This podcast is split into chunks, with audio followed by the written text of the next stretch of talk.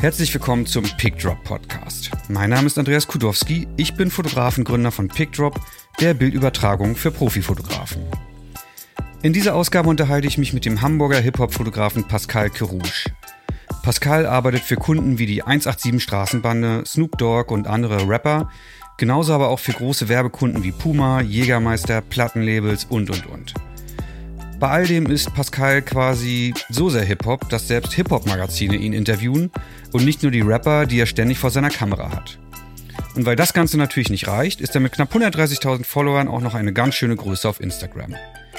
Ich habe ihn gefragt, wie es zu all dieser Aufmerksamkeit kam, was es braucht, um als Fotograf in der Hip-Hop-Szene anerkannt zu werden und wie sein Alltag zwischen Werbekunden, Rappern, Waffen und Gangstern auf der einen Seite und einer Familie mit Kind auf der anderen Seite so aussieht. Wenn dir diese Ausgabe gefällt, vergiss nicht den Podcast zu abonnieren, damit du keine Ausgabe mehr verpasst. Jetzt aber genug gelabert. Ich wünsche dir viel Spaß mit dieser Ausgabe. Los geht's. Hallo, hallo, hallo. Hallo, herzlich willkommen zum Pickdrop Podcast. Heute live und direkt hier aus dem Park in Berlin. Mir gegenüber sitzt heute. Pascal Kerouche, hallo. ich ich mache das immer so und sage den Leuten vorher nicht, dass sie dann ihren Namen sagen sollen. Ich finde es immer total schön zu beobachten, wie viele Sekunden die Leute dann äh, jeweils brauchen, um zu realisieren. Kennst jetzt du Nat War? Kennst Nee, du wahrscheinlich nicht, nee, ne? So ein nee. kanadischer, ähm, da muss ich dir mal schicken, so ein kanadischer äh, Reporter, der früher in den Rockzeiten, glaube ich, ganz viel, also so Nirvana und so interviewt hat und mittlerweile so ganz viele Hip-Hopper interviewt und der hat genau diesen Style. Ah, schön. Ich bin Also, und jetzt schon eine Legende, ja? Der zieht das voll, äh, richtig guter Typ. Aber der, der, den muss ich dir wirklich mal schicken, weil es interessant ist. Entschuldigung, dass ich jetzt direkt so abgleise. Mhm. Aber der Typ ist, äh, der findet auch so Informationen raus. Der sagt dann so, der sitzt dann dir gegenüber und sagt, ähm, ja, und damals, als du immer bei äh, Tante Emma da gegessen hast, hast du immer die Chicken Wings bestellt, ne? Und dann stehen die Leute da teilweise und denken so, what, woher weiß er das? Ja, warte mal ab, was ich hier für Fragen für Okay, dich ich heute habe. gespannt. Nee, Leider nicht, aber ähm, es wurde in den letzten, nach den letzten äh, Podcast-Folgen wurde ganz oft gesagt, ey, du brauchst so bitte die Leute ein bisschen besser vorstellen und so ein paar Standardfragen, damit man besser versteht, wer da eigentlich vor einem sitzt. Ähm, fangen wir mal an. Name, Alter, woher kommst du, was machst du? Oh, Name Pascal Gerouche, Alter 35, 35 oder 36? 35, ne? Ja, 35. Du bist jünger als ich und so Muss weit. ich Das kurz so zu Noah fies. rüber gucken. Seitdem ich 30 bin, habe ich nicht mehr richtig äh, gezählt. Ich komme aus dem beschaulichen Bremerförde. Das liegt zwischen Hamburg und Bremen. Genau dazwischen tatsächlich. Und Mhm. hat so 40.000 Einwohner. Was war denn da? Ah, was ich mache? Ich mache Fotos. Ich bin Fotograf. Okay, und ich frage mich gerade, ob das zu viel Wind hier ist für die Mikros, aber halt mal deins andersrum? Andersrum? wie? Nee, in die So. Richtung gedreht? In die Richtung, so? Wir versuchen es einfach. Also, äh, wir sitzen Soll hier ich nochmal? Ja, Entschuldigung. Wir sitzen hier im Park und äh, falls es ein bisschen windet und nicht der ultimative Top-Ton ist, entschuldigt's bitte. Ähm, was du machst, hast du gerade schon gesagt, ne? Du Ja, bist Fotograf. Fotograf. Fotos, Videos manchmal. Content Creator, wie man in 2019 sagt, als Mhm. hipper Mensch. Habe ich auch gerade in einem der letzten Podcasts von Paul Rübke gelernt. Der sagt auch, er ist nicht mehr Fotograf, sondern Content Creator. Willst du auch sagen? Ich sag Fotograf. Aber ich höre es immer öfter. Okay, aber du machst halt so, so unglaublich viel, habe ich jetzt bei meiner Recherche rausgefunden. Also du machst Oh. richtig, richtig, richtig viel. Und wir können eigentlich gar nicht auf alles eingehen, versuchen uns ein bisschen was rauszunehmen äh, von dem, was du machst. Ähm, erzähl mal, wer sind so deine bekanntesten Kunden? Für wen, für wen arbeitest du? Äh, bekanntesten Kunden sind aktuell die 187 Straßenbande, eine Rap-Gruppe aus Hamburg.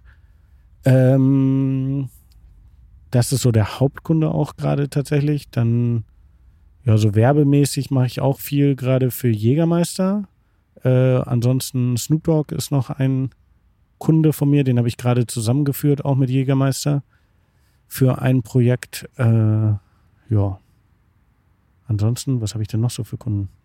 SDK? Hatte ich jetzt noch SDK, auf der stimmt, ja, SDK, da shoote ich am, also das neue Albumcover habe ich schon geshootet. Wir shooten am Dienstag tatsächlich das ähm, Booklet für die ganze Geschichte. Dann äh, ja sehr viel aus der aus der deutschen Musiklandschaft auf jeden Fall Mhm. klopfen bei mir an.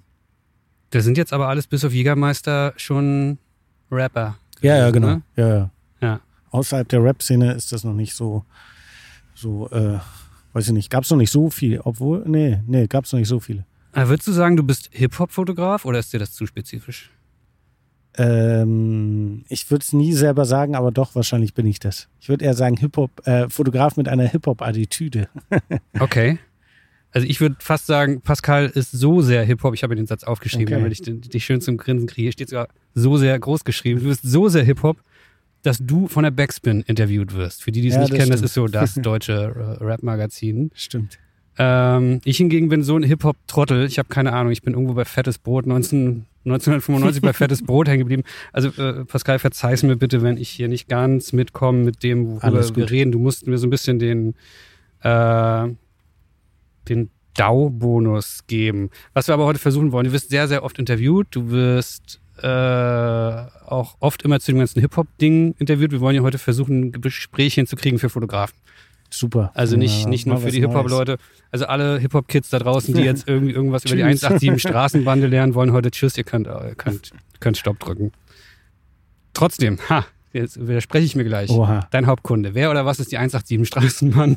ähm, das ist eine Hamburger Rap-Gruppe, die so jetzt seit über zehn Jahren tatsächlich schon Musik machen und sich in den letzten, ich glaube, drei Jahren, glaube ich, so etabliert haben, dass sie schon die größte deutsche Rap-Crew sind, die es gibt. Und tatsächlich auch der eine davon, Bones, der Kopf davon, hat ein Album gemacht mit Raff. Das ist so ein Nebenprojekt.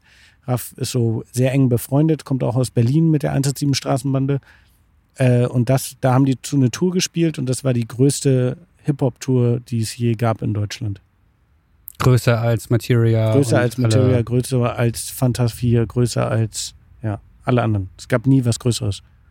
Die hast du dann auch begleitet, oder? Die habe ich auch begleitet. Mhm. genau. Die gingen so durch äh, alle, alle Hallen Deutschlands tatsächlich. Und mit Hallen meinen wir so O2 Arena Wir Hallengröße, meinen oder? so hier äh, Mercedes-Benz Arena, wir meinen ähm, äh, Leis, Leitzes Arena in Köln, Leistes Arena oder so. Ist, glaube ich, die größte Halle Europas oder Deutschlands zumindest. Ich glaube aber, sie war auch mal lange Zeit Europas. Mhm. Ja, aber solche, solche Größen reden wir. Also, wir haben die gleichen, die gleichen Hallen gespielt, die Nicki Minaj gespielt haben. Wer auch immer das ist. Die, kennst du nicht? Nee. Nicki Minaj ist so eine amerikanische Popgröße, so riesen, riesengroß, wirklich Okay. Weltstar. Und wir haben die gleichen Hallen gespielt und wir haben mehr Karten verkauft als, äh, als Nicki Minaj. Das ist auch geil, dass du sagst, wir haben. ja, ja, habe ich auch gerade drüber nachgedacht, aber mittlerweile ist das tatsächlich so, weil man ist so eine, eine Familie, man ist, ist mit auf Tour, man ist, gehörte schon irgendwie dazu. Mhm. Auch in den schlechten Zeiten? Auch in den Ich will jetzt schlechten nicht Zeiten. Hm. auf die Details eingehen der letzten Wochen so, aber da, da seid ihr, jetzt sag ich ihr, jetzt fangen Ja, mitgehangen, ja. mit gefangen, ne? so Ja. voll in den Schlagzeilen. Ja, immer wieder, ne? Ja. Also kann man äh, Glauben schenken oder nicht, was auch, wie das auch interpretiert wird, überinterpretiert wird. Aber ja, klar. Also Aber- wenn da Hausdurchsuchung gibt, dann äh, wird da auch an meine Wohnungstür tatsächlich geklopft. Okay, ja, gehen wir gleich nochmal näher drauf ein, aber eigentlich, wie gesagt, soll ja kein Hip-Hop-Interview Ja. heute werden.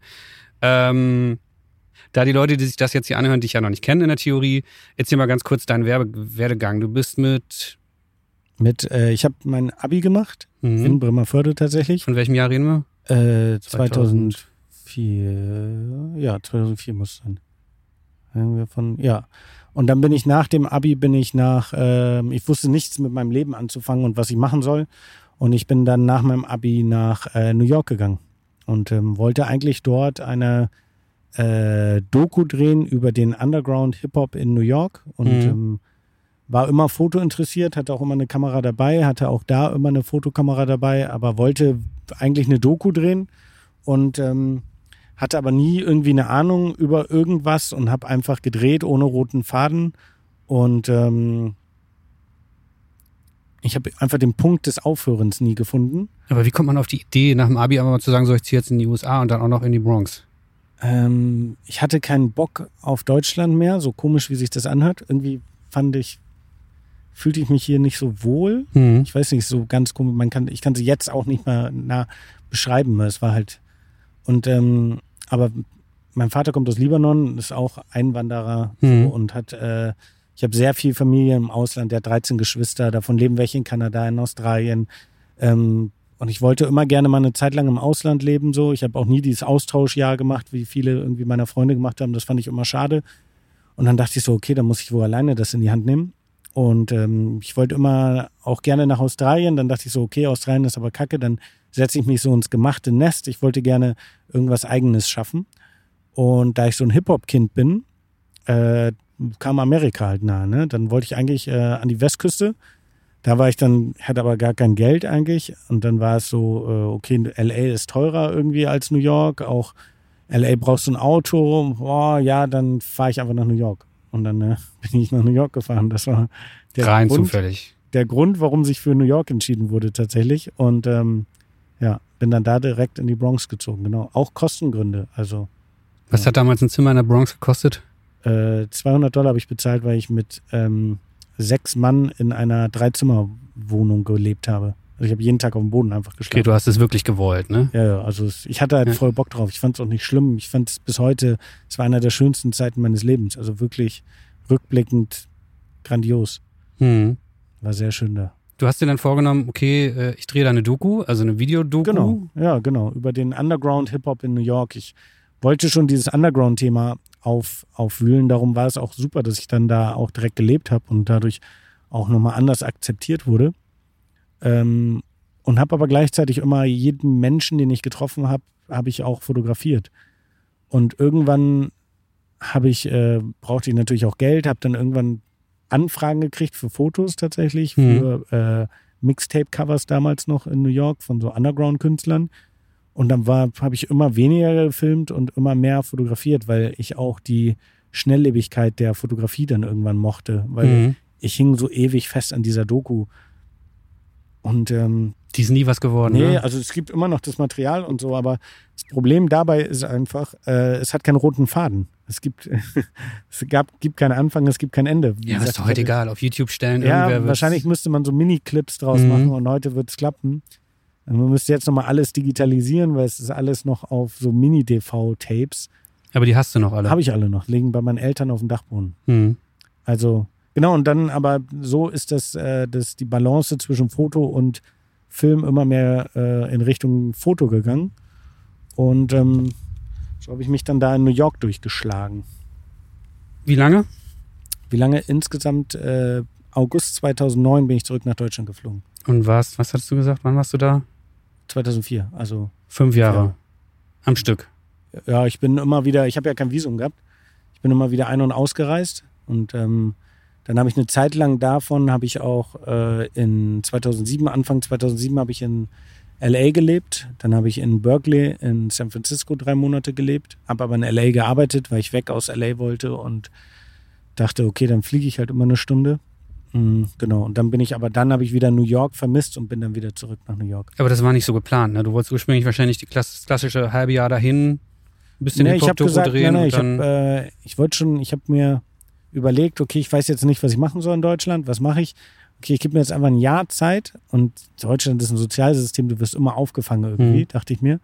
Ähm, ich gehe einfach ein Jahr nach Amerika, guck mal, was passiert und dann komme ich spätestens in einem Jahr wieder, beziehungsweise nach den Monaten und dann mache ich irgendwas Vernünftiges. Kann ich immer noch studieren gehen oder aber hast du vorher schon so fotografiert? Also war das jetzt irgendwie die Idee, da kann ich geiler, geilere Fotos finden oder geilere Videos drehen? Mm, Oder? Ich habe äh, vorher habe ich ähm, in Hamburg habe ich schon, ich habe jegliche amerikanische Rap-Konzerte besucht und fotografiert. Ich habe äh, Nas fotografiert, ich habe Exhibit fotografiert. In Deutschland? In Deutschland schon Mhm. alle. Ich habe Michael Jackson fotografiert. Aus der äh, ersten Reihe mit der in- in- Abschluss. Genau. Äh, aber ähm, nee, das war immer so mein, mein Ding. Und ich habe dann irgendwann am Rechner habe ich Bilder gesehen aus der, äh, in London gibt es so eine Grime-Szene, das ist so eine Mhm. Unterart oder so eine spezielle Art auch des Hip-Hops.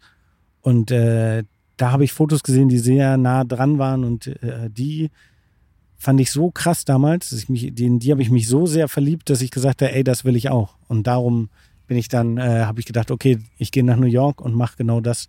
Ich will den Menschen meine Sicht auf Hip-Hop zeigen. Ja, in Deutschland ist da nicht viel zu finden, ne? Ich konnte mich auch nicht in Deutschland mit der Musik damals identifizieren. Also Mhm. fettes Brot und so, was du vorhin meintest, das war alles nicht so meins. Ich habe, ich kann dir kein einziges Lied von, also ich kann dir keinen Text von den Beginnern sagen, die alle auswendig kann. Mhm. Also ich kann nicht mal die Albennamen von denen sagen. Ich habe keine Ahnung. Ich, ich gehe da mit, aber das liegt eher an Gesamtfehl, Ja. äh, fehlendem Gesamtwissen zu Hip-Hop. Ähm, Aber nee, das hat mich nie interessiert tatsächlich. Ich habe immer über den großen Teich geguckt und fand das alles viel faszinierender. hm. Ich weiß aber nicht, äh, warum. Also mittlerweile finde ich das deutsche, der deutsche Markt auch sehr interessant und so, aber damals konnte ich damit nichts anfangen irgendwie. Ich glaube, es ist viel passiert in der Zwischenzeit, ja. ja, ja. Du hast dann da so ein bisschen vor dich hin fotografiert, hier und da mal, ich habe ja auch ein bisschen recherchiert, mal so ein Mixtape-Cover für 200 Dollar geschossen, so ja in die genau. Richtung, ne? Ja, genau. Dann, das ist ja ein Interview für die, die es noch nicht kennen, passierte was? Du grinst schon, ich grinst schon. Achso, du meinst diese Geschichte in diesem Studio da mit äh, dem, äh, oder was meinst du? Ich wollte jetzt auf Snoop zu sprechen. Ah, Bin ich Snoop. zu schnell? Ja, nee, alles Wir gut. können auch nee, es gab so langsamer eine, äh, nee, Ja, erzähl doch die Ähm, andere Geschichte noch. fix nee, die ist un unwichtig. Schade. Okay. Nee, ähm, Snoop war, der ist nach New York gekommen, um während der, ähm, es gibt so diese, diese BET Awards, waren das, glaube ich, waren das BET oder MTV Awards? Eins von beiden. Äh, Gerade BET Awards vielleicht? Egal. So, Ja. so eine Irgendeine Awardshow. Awardshow Mhm. von Musikern. Ähm, die haben stattgefunden in New York und dann kommen alle Musiker aus ganz Amerika irgendwie in die Stadt und feiern da Pre-Partys auch.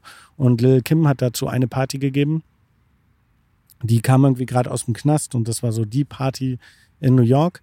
Und ich bin dann dahin und habe das erste und letzte Mal in meinem Leben so roter Teppich-Fotografie gemacht. Das Mhm. war richtig schlimm. Und ähm, kannte da aber auch schon ein paar Musiker. Und Du die, bist da auf eigene Rechnung hin. ja, ich bin einfach drauf habe mich da einfach hingestellt. Das. Und das war so, Ja. dann so, habe ich so gemerkt, wie auf einmal die sich so alle prügeln, um das Bild zu kriegen, alle schreien und so. Und ich kannte aber so ein paar große Künstler schon und die kamen, hey Pascal, was machst du denn hier? Und dann irgendwann habe ich den Gunst der Stunde äh, ähm, ähm, erkannt und bin einfach über diese Absperrung gesprungen und bin einfach reingegangen mit meiner Kamera. Und es gab halt einfach keinen anderen Fotografen in diesem ganzen Laden. Und Und es gab auch noch kein Instagram, keine. es gab kein Instagram, es gab nichts, es gab MySpace tatsächlich. Mhm. Ich glaube, MySpace war so gerade, doch, MySpace gab es schon richtig. Doch, ja, ja, MySpace gab es schon. Und ähm, ja, und dann habe ich da halt wild los fotografiert und alle, glaube ich, Securities dachten, ich wäre der Fotograf von irgendeinem Künstler und alle Künstler dachten, ich wäre der Fotograf von dem Laden. Hat sich halt niemand Sorgen drum gemacht. Und dann habe ich halt äh, Snoop auch fotografiert und ähm, ich bin mit Snoops Musik aufgewachsen. Ich fand den großartig, habe mich da so ein bisschen rangehängt am Abend. Und rangehängt meine ich so sehr, dass die sind dann irgendwie weiter in einen anderen Club Warte mal, gefahren. warte mal g- ganz kurz. Ja. Es ist ja ein Podcast für nicht, Ja. für, für ältere Leute, Aber für, für Snoop Dogg kennt 50. Ja, ich wollte es nur mal ganz kurz. Für die, die es nicht kennen. Snoop Dogg kennt eigentlich wirklich jeder. Es hieß auch mal Snoop Doggy Dogg, glaube ich. Snoop ja. Doggy Dogg, ja. Meine Mutter kennt Snoop Dogg. Es ist, ja, okay, es ist einer der größten amerikanischen Hip-Hopper, Rapper aller. Zeiten. voll. So, Kann man so stehen ja, lassen. gut. Jetzt kannst du weiterreden. Genau. ähm, an den habe ich mich rangehängt, so sehr, dass ich dann irgendwann sind die weitergefahren. Äh, die wollten auf Puff Daddys Party.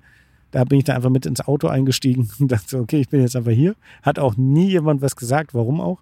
Da sind wir dann nicht reingekommen und dann sind wir irgendwie in Snoop Dogg's Hotelzimmer gelandet mit hunderten von anderen Leuten. Bist du auch einfach mit reingerannt, ne? Auch einfach mit, immer mitgelaufen.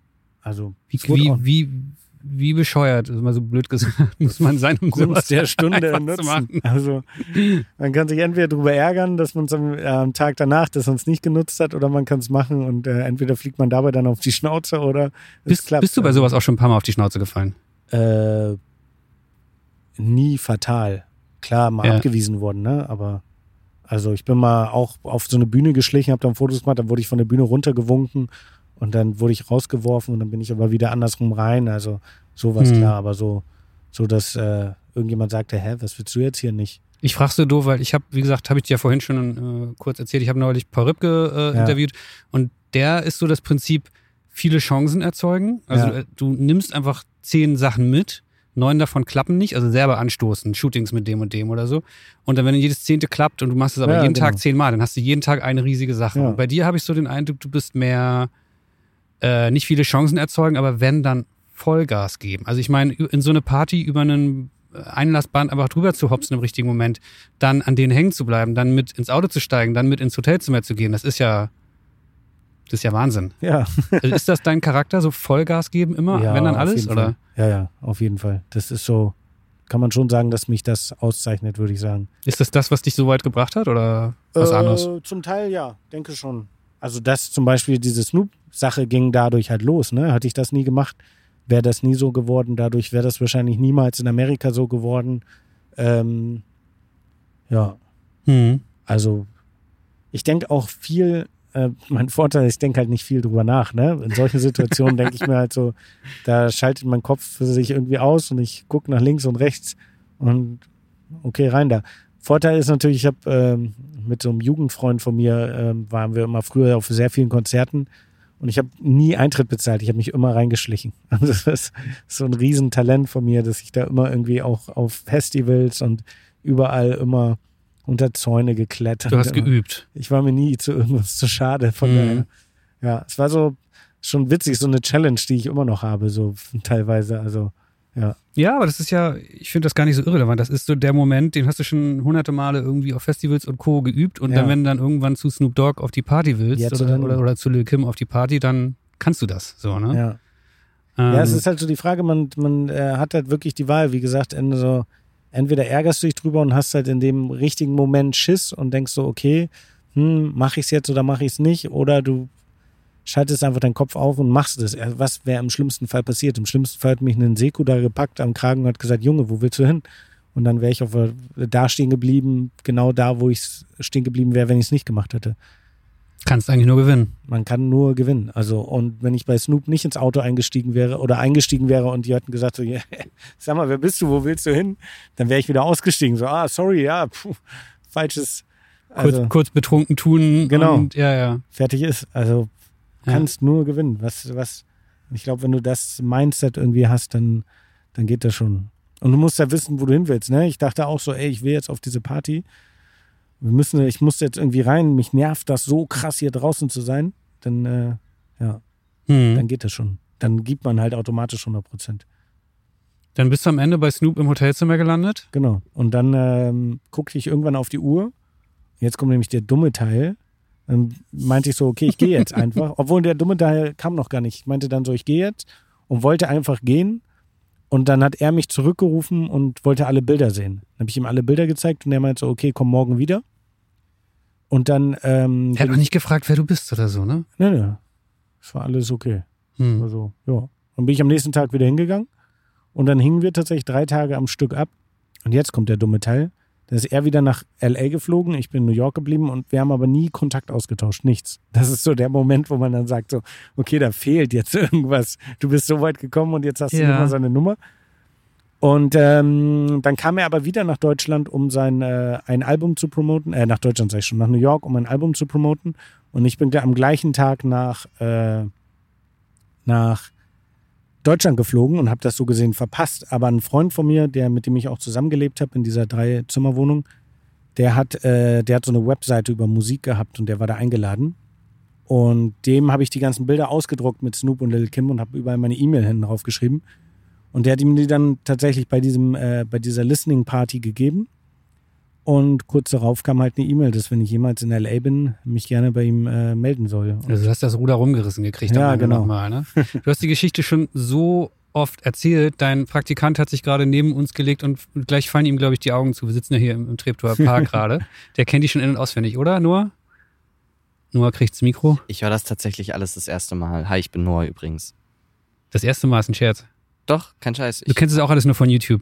Nee, ich habe mich auch nicht auf YouTube schlau gemacht. Ich habe einfach mit Pascal das Praktikum durchgezogen, aber mich nie um seine Vergangenheit interess in- interessiert schon. Nein, das war falsch ausgedrückt. Pass auf, was du sagst. nie, ähm, mich nie um seine Vergangenheit unterrichten lassen. Okay, hätte ich jetzt nicht was. gedacht. Okay. auch für Noah ist dieses, dieser Podcast. kannst, kannst trotzdem gerne weiter schlafen, nur.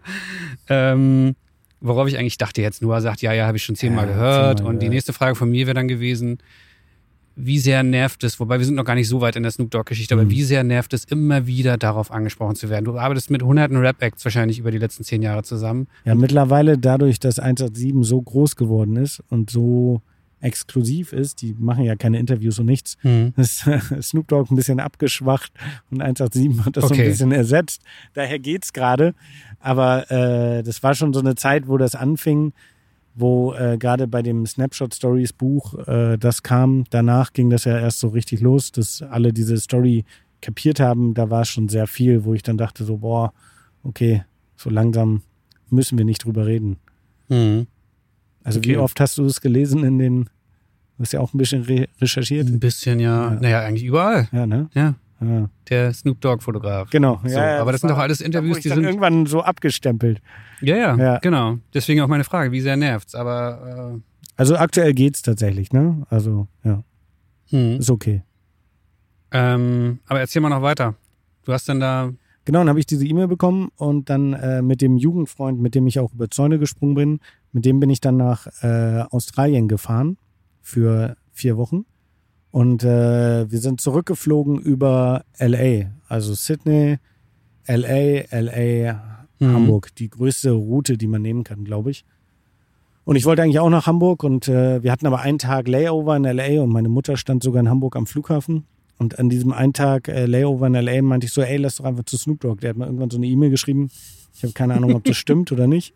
Aber lass doch mal testen. Und äh, ja, dann waren wir bei ihm im Studio. Er meinte dann so, ja, komm rum. Und dann hat er gerade an einem Mixtape gearbeitet. Und dann meinte ich halt so direkt so, ey, wenn du Bock hast, kann ich direkt das Cover machen. So. Und dann habe ich halt Fotos direkt in dem Studio gemacht und habe halt mich am Rechner gesetzt und direkt das Cover designt. Und dann meinte er nur so, okay, krass, äh, willst du hier bleiben und für mich arbeiten? Und dann ab da war ich dann der persönliche Fotograf von Snoop Dogg. Kann man sich nicht vorstellen, dass er doch. Der müsste doch sonst auch 10.000 Leute um sich herum haben, die genau das können und machen. Und Ja, da geht's aber meist um, äh, ich war gerade äh, zur richtigen Zeit am richtigen Ort, ne? Mhm. Das ist, glaube ich, das. Also klar gibt's bestimmt auch, na klar gibt's ja, jetzt läuft das ja auch so, dass, ohne dass ich da bin. Das ist ja Mhm. dass jetzt das alles eingebrochen ist, aber damals war das schon so, Sympathie war auf gleichem Level irgendwie und äh, ja, bin ich aufgedrängt, glaube ich. Das ist auch noch und ja. Du hast da auch eine Riesenchance gesehen, nicht nur weil Snoop Dogg war, sondern weil er dir ganz schön was in die Hand gedrückt Er hat, hat oder? mir äh, 10.000 Dollar gegeben. Also er hat mir 5.000 Dollar. Er meinte erst so, was willst du dafür haben? Ich kam aus New York, ich, 200 Dollar habe ich für so ein Mixtape-Cover genommen. Mir war scheißegal. Das ist Snoop Dogg, scheiß drauf, muss mir gar nichts geben. Und dann dachte ich so, ähm, hey, gib mir, was du willst. Und dann hat er halt mir 5.000 Dollar gegeben. Und da dachte ich so, okay, krass, so viel Geld habe ich noch nie in meinem Leben in der Hand gehabt. Und dann meinte er nur so, okay, äh, die andere Hälfte kriegst du morgen, mehr habe ich gerade nicht dabei.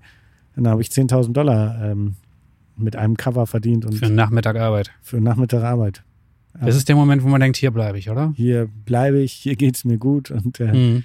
ja, Wie lange hast du das gemacht dann für ihn? sechs Monate. Bist du mit nach L.E. rüber? Genau. Ne? Ich habe gerade ganz ich bin kurz, direkt in LA geblieben. kurz gezögert, weil ich meine Hip-Hop-Kenntnisse so, warte Ah. mal, Snoop Dogg, Nee, nee, West ja oder in Ost? Äh, West, L.A. Ich bin direkt, Genau. ich bin direkt in, äh, in LA geblieben. Ich bin nie nach Deutschland geflogen. Meine Mutter stand ohne, ohne dass ich kam. Mein Kumpel kam alleine nach Hause. Und äh, ich bin direkt da geblieben und ähm, ja, bin dann immer mit ihm auf Tour gegangen, war überall eigentlich dabei. Mhm. Habt ihr heute noch Kontakt? Ja, wir haben, wie gesagt, gerade dieses Jägermeister-Ding gemacht. Ja. Also was heißt gerade? Das war im Dezember, glaube ich, haben wir, oder äh, letztes Jahr, Ende letzten Jahres, ja. Immer mal wieder. So manchmal wechselt er die Nummer, dann dauert das so ein bisschen, bis die zu mir durchdringt.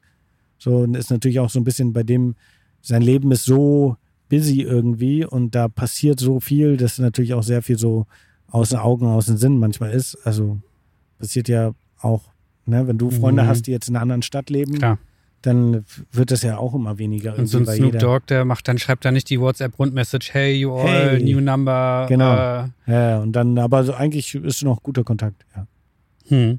Ja, Du hast dann ein halbes Jahr, warst du sein persönlicher Fotograf und hast auch die Tapes designt oder, oder wie war das? ja genau. Ich habe so alles, ich war, habe wirklich alles so gemacht, was so. Ich habe sein, äh, ja, alle, alle Grafiken habe ich so für ihn gemacht. Ich habe äh, alle Fotos gemacht. Ich hab, äh, bin überall mit hingereist, habe äh, ja, alles begleitet, dokumentiert. Viel gefilmt auch dann wieder. War das so deine, deine Schule? Äh, nee, ich glaube, meine Schule war schon eher New York. Das Mhm. war so. Da habe ich schon viel mitbekommen, um zu wissen, wie es läuft und dann, um da dann zu funktionieren. Und da geht es jetzt gar nicht so sehr darum, welche Blende wähle ich, welche Verschlusszeit, sondern eher, wie gehe ich mit kreativen Nee, mit das war, Musikern achso, um? meine oder? Schule, so meinst du so. Nee, nee, ich meine jetzt Ah. deine Schule für den heutigen Erfolg. Ach so, ja. So, also ich meine, das kannst Ja. du dir aussuchen, ob fotografisch oder jetzt einfach. Also fotografisch war es weit weg von meiner Schule, die kam erst später tatsächlich. Mhm. Also wirklich später, nicht davor. Ähm, aber so, es war vielleicht eine Mischung aus allem. Es war so eine Mischung aus, klar habe ich da auch was mitgenommen, weil das auf einmal auf einem ganz anderen Level war, eine ganz andere Präsenz war von ihm, aber auch sehr viel aus, äh, aus New York mitgenommen. Also dieses ganze, dieses ganze warum ich so viel mache und so viel tue, das ist, glaube ich, diese Energie aus New York. Also ich habe einen acht Jahre, äh, sieben Jahre alten Sohn, wird bald acht. Und da zum Beispiel will ich unbedingt, dass der eine Zeit lang in New York aufwächst, einfach damit er diese, diese Energie der Stadt mitkriegt. Glaubst du, die gibt's heute noch? Ja. Also gut, du bist zigmal im Jahr drüben, ne? Aber Ja, ich war jetzt gerade das erste Mal äh, vor ein paar Wochen, war ich jetzt gerade das erste Mal seit drei Jahren drüben. Hm. Oh. Ja, okay. also in, in New York. Mhm. In LA bin ich jetzt, ich war zu oft in LA mittlerweile. Ähm, aber ja, doch, die gibt's noch. New York ist so, New York ist äh, eine, das ist meine Lieblingsstadt, muss ich auch sagen, weil die ist so hungrig. Die Leute, die, die müssen da was machen, sonst, sonst äh, verhungern sie. New York stinkt, alles ist eklig eigentlich, aber ist auch die schönste Stadt irgendwie und du musst da, New York ist so teuer und so schnell, du musst da funktionieren, du musst da machen. Und das ist genau für mich als Typ so, der, der immer nie ausgelastet ist, ist es genau die richtige Spielwiese. Für dich als Macher, wie wir eben schon gesagt hatten, ne? Irgendwie ja. Also LA ist so ein bisschen so, alle sind so, oh ja, boah. Wenn du so Ideen mit Ideen nach LA gehst, die, ist die Mentalität eher so, ja, können wir auch morgen gerne machen. Ja, gut. Und am nächsten Tag denkst du so, lass machen. Dann hieß, heißt es, ja, oh, heute scheint die Sonne, lass doch übermorgen machen. Und denkst so, Mhm. Digga, hier In scheint, LA scheint immer die Sonne, oder? Genau, hier scheint immer die Sonne, was ist los? Und New York ist so, wenn du da eine Idee hast, sind die Leute so, ey, warum haben wir es nicht schon gestern gemacht? Und so funktioniere ich, wenn ich für irgendwie, also für irgendwas brenne, wie man so schön sagt, dann muss sofort, sofort, sofort. Ist das der Grund, warum du nach einem halben Jahr bei Snoop Dogg gekündigt hast? Ja, einmal ist es zu eintönig geworden. Snoop wollte dann irgendwann auch, dass ich nur noch ihn fotografiere. Mhm. Und wenn du so der persönliche Fotograf von, ähm, von einem so Musiker wie Snoop Dogg bist, dann, äh, dann lebst du. Und ich habe ja auch niemanden da. Ich bin nach LA gegangen, habe ihn kennengelernt. Und äh, ich hatte ja nicht wirklich Freunde da, sondern nur ihn so auch als Bezugsperson. Und irgendwann wird es dann so, dass du sein Leben lebst. Also Und Snoop Dogg hängt 20 Stunden am Tag im Studio, ne? Genau, der, Ja. und wenn er, wenn er Hunger hat, hast du am besten auch Hunger, weil ihr dann jetzt essen fahrt. Wenn er feiern will, willst du am besten auch feiern, weil der jetzt auch feiern fährt und du es ja alles dokumentieren musst. Und wenn er schläft, musst du am besten auch müde sein, weil er ja auch in vier Stunden wieder wach ist und ins Studio will, wo du da mit musst. Und ähm, das war dann irgendwann so, und ich habe New York unglaublich vermisst, meine Freunde, und dann war so der Moment, wo ich gesagt habe, so, ey, komm, ich gehe. Er wollte dann mich noch tatsächlich da behalten. Er meinte noch, komm, bleib noch ein Jahr länger und du bist Millionär. Hat er gesagt. Hat er gesagt, habe ich gesagt, nein, danke. Autsch. Und ich habe ihn dann tatsächlich nur, also, ne, das äh, vor, wann habe ich ihn denn mal, ich ihn mal gesehen? Dann vor ein paar Jahren habe ich ihn wieder gesehen in LA auch. Also ich habe ihn jetzt auch wieder gesehen, aber jetzt so das, als er dann meinte zu mir, und hast du mal damals auf mich gehört, ja, noch? Er konnte sich dran erinnern Ja, ja, der kann sich an alles erinnern. Der ist so. und denkt, ja, Snoop Dogg ist dauerbekifft, aber ist er, aber der ist so klar in seinem Kopf auf einer anderen Art und Weise. Der weiß, der kann sich genau dran erinnern. okay, du bist kein Millionär heute, ne? Nee, aber mir Nee. geht's gut. Also, ich brauche es nicht. Du bereust es wirklich nicht. Nee. Okay. Aber du hast dann gekündigt, Snoop Dogg muss man auch erstmal sich trauen, ähm, weil du zurück nach New York bist Genau. und hast da was gemacht? Da habe ich dann bin ich direkt wieder in die Bronx gezogen. Von Snoop Dogg's LA zurück in- Mansion das war ein zurück in die krasser Bronx. Moment. Ich weiß noch, wie ich, ähm, ich kann mich tatsächlich dran erinnern, wie ich aus dem Flugzeug stieg, in die Bahn stieg und dachte so, okay, krass, ich hatte gerade so alles, was man sich erwünschen kann. Es gab immer, wenn ich, ich habe, ich meine, ich habe mit ihm in LA gearbeitet und ich habe in San Francisco gelebt. Ach, du hast nicht bei ihm in der Villa ein Ich habe eine Zimmerchen Zeit lang gehabt auch immer so. bei ihm gelebt, aber ich habe dann irgendwann ein eigenes äh, äh, Dings äh, außerhalb gehabt, so ein bisschen Abstand zu haben, Mhm. weil es mir schon so zu eng war. Und darum gewählt, also ich bin zur Arbeit theoretisch, bin ich mit einem Flugzeug geflogen. Ich hatte immer einen Fahrer zu jeder Tageszeit. Es waren so, und dann sitzt du auf einmal wieder in der Bahn und äh, zwischen den ganzen Leuten, alles ist voll und wohnst halt wieder in der Bronx, aber das war so das, was ich geliebt habe. Mhm. Ja. Da bist du dann auch noch ein paar Jahre geblieben. Genau. Ich bin dann ein paar Jahre da geblieben, bin dann, bin dann da, äh, habe dann da sehr viel mit, ähm, mit einem anderen Künstler dann noch zusammen, also mit allen möglichen Künstlern, dann verstärkt mit DJ Honda, so ein Produzent aus Japan, der irgendwann äh, in den 80ern nach New York gegangen ist, habe dem geholfen bei seinem aktuellen Pro Projekt. Bin dann auch äh, in die Lower East Side gezogen, zu dem, der hatte so ein riesen Gebäude gehabt in den 80ern gemietet, über vier Etagen, wo so eine Etage leer war und Mhm. es war so, die Nachbarin hatte irgendwie äh, für eine Einzimmer- oder Zwei-Zimmer-Wohnung hat die 5000 Dollar Miete bezahlt und er hatte da dieses Riesengebäude und meinte so, ey, wenn du Bock hast, die ganze komplette zweite Etage ist leer, zieh doch hier ein und bezahl deine 1200 Dollar, was, bitte 1000. Du bist auch schon ein Glückskind, oder? Ja, was heißt Glück? Ich glaube, Glück ist, äh, äh, kann man sich erarbeiten, glaube ich, wenn man sehr viel macht. Ich glaube, das ist nichts in meinem Leben passiert, ohne dass ich irgendwas dafür getan habe. Aber wenn ich mich in irgendwas reinhänge und ich hänge mich immer sehr extrem in Dinge rein und steigere mich auch immer sehr schnell in Dinge rein, dann, äh, dann ist das schon positiv. Oder also, ja, würde ich schon. Würdest du, glaubst du an das Glücksprinzip? Nee, überhaupt nicht. Ich glaube auch machen, machen, machen. Genau, und und dann ja, irgendwann wird's gut und dann sieht's aber auch aus wie Glück. Ja, ja. Also ich meine, ist klar, es gibt auch manchmal hey, einfach krass, pures Pickdrop, Glück, ne? Hast du aber schon Glück gehabt. Nein, Nee. ich habe aber auch Ja. 100.000 Stunden dran gearbeitet. Ja, haben wir uns eben schon ganz Genau. kurz drüber unterhalten. Und ich höre sehr, sehr, sehr oft, oh, ich hatte auch die Idee zu Pickdrop und Genau. so. Und ich sage auch mal, hast du es gemacht? Ja, genau. Nee. Das ist halt das Ding. Aufstehen morgens und sagen, ey, jetzt lege ich los. Hm. Ja. Hm. Du bist dann da jeden Morgen aufgestanden, um weiter Cover für 200 Dollar. Alles Zu machen. Äh, ja, ich habe dann viel auch mit Ja Rule gearbeitet. Ähm, und ja. Auch ein großer Rapper, muss man, ne? Genau, Weißt ja, kein Hip-Hop-Podcast. hier? Hab dann auch mehr mit, äh, aber doch, ich, mein Herz war immer so bei den Underground-Rappern. Es wurde auch immer sehr geschätzt, äh, tatsächlich bei den New Yorkern, dass es hieß so krass, du müsstest nicht mehr mit uns abhängen und du bist trotzdem hier irgendwie und machst das. Ähm, weil es haben auch alle mitgekriegt. Das wussten alle, dass du für ein halbes Jahr verschwunden warst. Ja, es wussten alle auch, wo ich war und haben alle, ja. Hat dir das geholfen? Also, Ja, das hat dir wirklich viele, sehr. sehr, sehr viele Türen geöffnet. Also Mhm. im amerikanischen Bereich hat das sehr viele Türen geöffnet. Es war auf einmal, ah, das ist der Junge von Snoop Dogg, ne? War es dann auf einmal. Mhm. Also, ja, so wie die Deutschen dann Jahre später drüber geschrieben haben. Da Haben die währenddessen da auf der schon- Straße. Genau. Mhm. Ich meine, du hattest ja sowieso schon eine Sonderstellung dort. Ey, heute, so heutzutage noch, ne? Also, wenn ich jetzt heutzutage irgendwie so, hä, du warst doch bei Snoop Dogg. Ja. Nee, mit der Sonderstellung meine ich jetzt auch, du warst der einzige Weiße unter. ja. Der einzige? Mit Fragezeichen? der einzige, ja. Mit der einzige Weiße unter komplett farbigen Rappern in der ganzen Bronx und ganz New York da Das irgendwie. stimmt, das ja. war, weiß nicht, gab's da Eminem schon? Gab's schon, ne? Aber, ja, das gab's schon, ja. Oder den gab's schon. aber trotzdem, wenn man sich hier dann. Das ist schon eine sehr Domäne, äh, so eine sehr dominante, schwarzen dominante, ja, äh, schwarzen dominantes Geschäft auf jeden Fall auch, ne? ja. Ja. Ist mir aufgefallen, vor uns liegt dein Buch Snapshot Stories. Kann man es Mhm. noch kaufen? Äh, nee, ist Nee. ausverkauft. Zweite Ausverkauft. Auflage ist gerade weg. Zweite Auflage ist Zweite weg. Auflage Wie viele. Bücher? Äh, 1500 in der zweiten, 1000 in der ersten. Ja, nicht schlecht. Wollen viele auch erstmal schaffen. Äh, ist mir halt aufgefallen, es ist halt einfach nur Ghetto, Ghetto, Ghetto, Ghetto, Ghetto. Ja. Also zumindest so die erste Hälfte des Buchs. Ein du mittendrin. Buch. Ja. ja. Stimmt. Das ging gut. Hast dich da, Ähm, also die Leute haben dich respektiert, die haben. Die haben mich respektiert. Ich glaube, es war so. Ich weiß es nicht, was es ist. Also ich habe nie Probleme gehabt, nie. Ich hab, wollte aber auch nie nachfragen. Hey, sag mal. Also ähm, ich glaube, viele, die mich nicht kannten, für die ging ich so als Latino teilweise durch. Mhm. Mit schwarze Haare irgendwie. Ja, wenn ich ein bisschen in Sonne bin, wäre ich sehr schnell braun.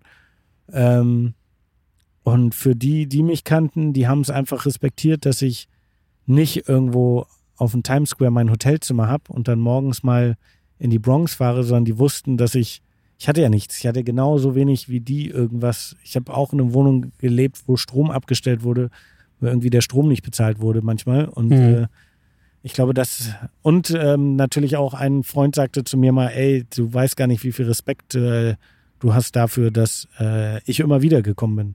Ich habe dem Ganzen nie den Rücken gekehrt, bis zum heutigen Tag. Wenn ich in äh, New York bin, das Erste, was ich mache, ist, ich fahre nach Harlem oder in die Bronx. Ja, da sind wir wieder auch bei dem. Ich meine, das ist jetzt, glaube ich, bei dir nicht absichtlich, sondern du fühlst dich da wirklich wohl, aber Ja, genau. man könnte jetzt wieder sagen, machen, machen, machen, ne? Ja, Also ich glaube, inzwischen ist das, hast du da einfach Genau. echte Freunde und besuchst die gerne. Das ist jetzt nicht so, voll. ey. oh, ich muss mich da blicken lassen, um die Connection aufrechtzuerhalten. Nee. Nee, also ich schreibe auch immer noch mit allen auf Instagram, also und so. Man versucht immer noch im Kontakt zu bleiben. Ich meine, in dem Buch ist ein Typ drinne, der sitzt seit äh, über zehn Jahren im Knast. Ream oder wie heißt der? Genau, ich ja. schreibe immer noch mit dem. Hm. Also, ja. Mittlerweile über WhatsApp, wir müssen keine Briefe mehr schreiben. Er hat so ein Handy jetzt gekriegt.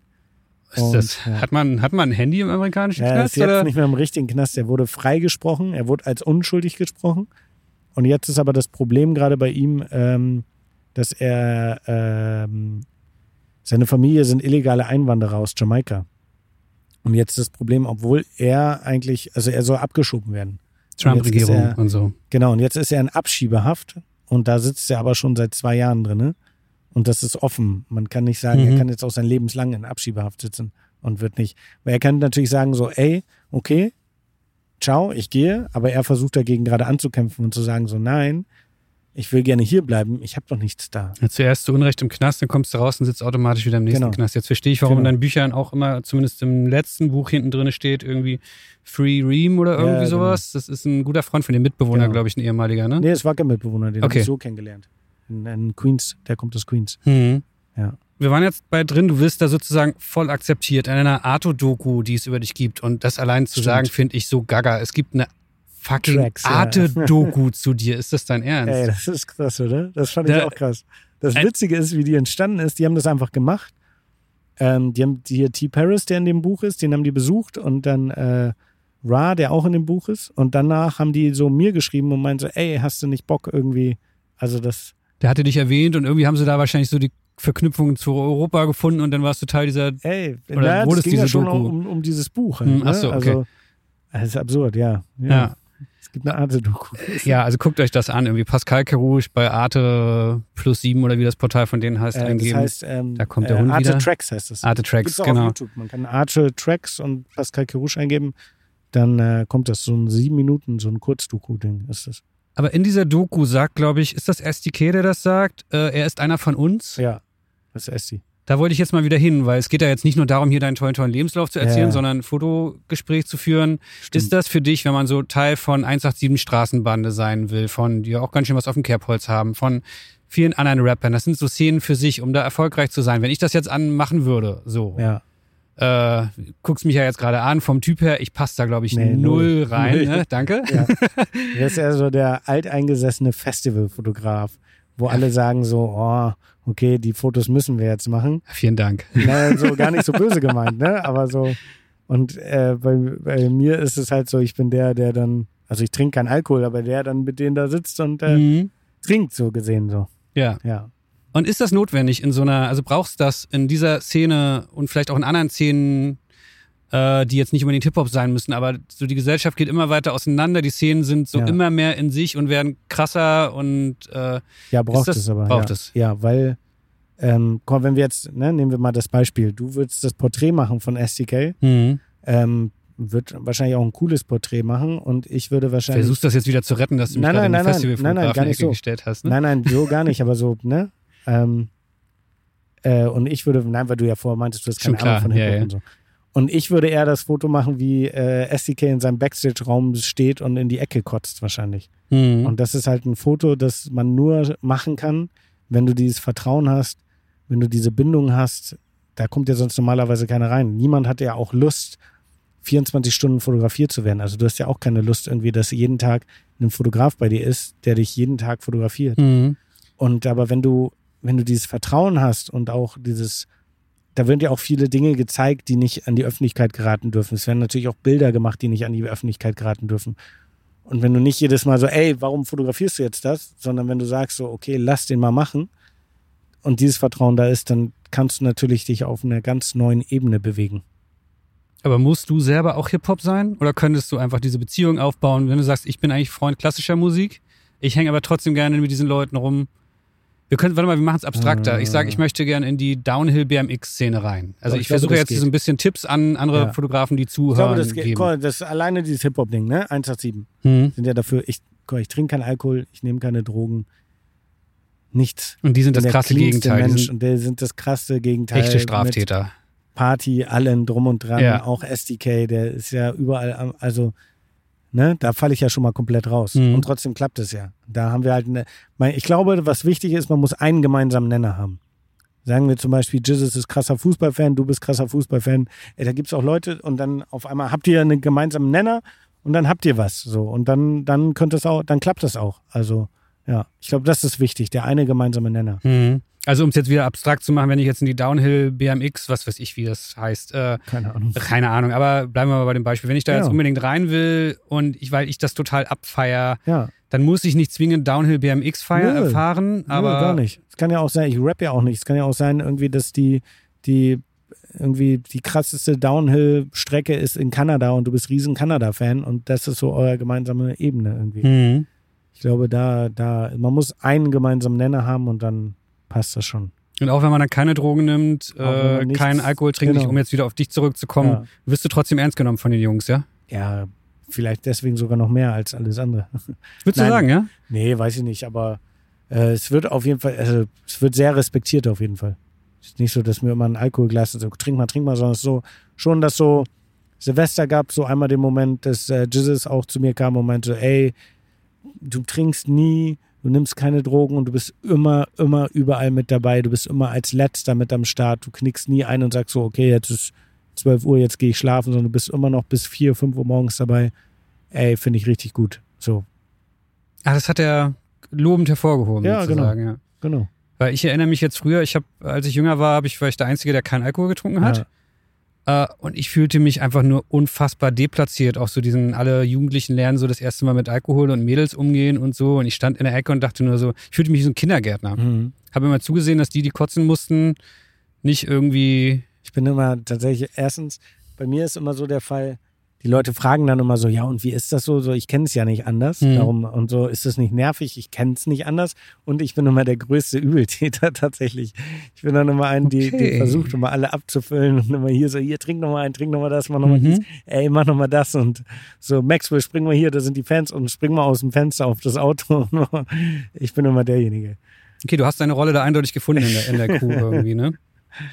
Also du wirst ernst genommen und ähm, trotzdem gibt's da nochmal einen krassen Kontrast, Kontrast zwischen dieser Hip-Hop-Szene, was alles, ich sag mal, eigenwillige Menschen sind, Ja. wenn man jetzt nicht bei Fettes Brot landet als Ja. persönlicher Fotograf, ohne die jetzt dissen zu wollen. Ich glaube, das geht denen auch total am Arsch vorbei, Mhm. was wir hier sagen gerade, aber ähm, und du als Fotograf trägst ja trotzdem eine enorme Verantwortung. Da ist ein Plattenlabel, das die Bilder pünktlich angeliefert bekommen haben will. Da ist, was weiß ich, wer da noch alles irgendwie.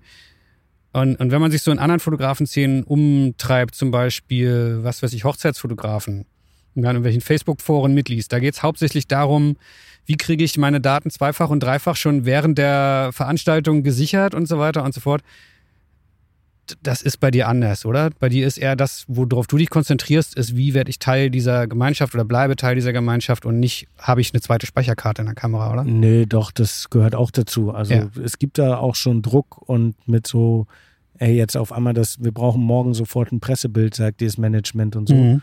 Aber dadurch, dass es auch so familiär ist, kriegt man das auch alles super easy hin. Ne? Da ruft man an und sagt so, ey, komm, wir müssen noch mal jetzt heute noch ein Foto schießen. Also es ist alles, ja, alles ein bisschen entspannter, glaube ich. Und äh, ja, trotzdem aber genau wie du sagst, das ist schon eine Verantwortung, ne? Also da muss schon abgeliefert werden, dann, wenn abgeliefert werden muss. Hm. Die nächste Frage, deswegen habe ich gerade eine kurze Pause gemacht, kannst du dir hinterher auch gerne sagen, schneiden wir raus, ist Ja. mir, äh, überlasse ich dir. Äh, heißt aber auch, wenn man so nah an echten Rappern dranhängt und dem ganzen Scheiß, dann kann es auch mal Stress mit dem Jugendamt geben, oder? Ja, tatsächlich. Hm. Willst du darauf eingehen? Auf dem Jugendamt? Ja, auf die, auf die Geschichte, was dann doch gerne mal passiert, Äh, mit Hausdurchsuchungen und so. zum Beispiel, ja? Ja, kann ich gerne drauf eingehen, ist kein Problem. Du kriegst wirklich Stress mit dem Jugendamt, weil du, der Fotograf, der natürlich nicht Drogen nimmt, nicht äh, Ja, Stress mit dem Jugendamt hatte ich nicht. Ich hatte, ich hatte eine Vorladung zum Jugendamt. ja, Genau, da musste ich einmal vorsprechen, weil ähm, aufgrund der, der Musikvideos, sage ich mal so, und ähm, wurden natürlich irgendwie alle Häuser durchsucht und Wohnungen durchsucht. Von äh, gab es ja Groß Großrazzien, das war groß in der Presse, dass über 17 Wohnungen der 187 Straßenbande durchsucht wurden. Da gibt es auch ein dieses Video von der Mopo, wo Maxwell auf den Boden gerissen wird und von so Spezialeinheitskräften irgendwie. Und die waren natürlich auch bei uns bei oder bei mir zu Hause, haben an der Tür geklopft und äh, mein Sohn hat die Tür aufgemacht und hatte ein Maschinengewehr am Kopf gerichtet. hm. So, da kann man auch mal denken, okay, die wissen ja, ich war tatsächlich in LA, ich habe da nichts von mitbekommen, nur über Telefon und ähm, musste so meine Freundin versuchen zu beruhigen, so, ey, alles cool, so. Und nee, nicht alles cool, der hatte ein scheiß Maschinengewehr am Kopf. Hm.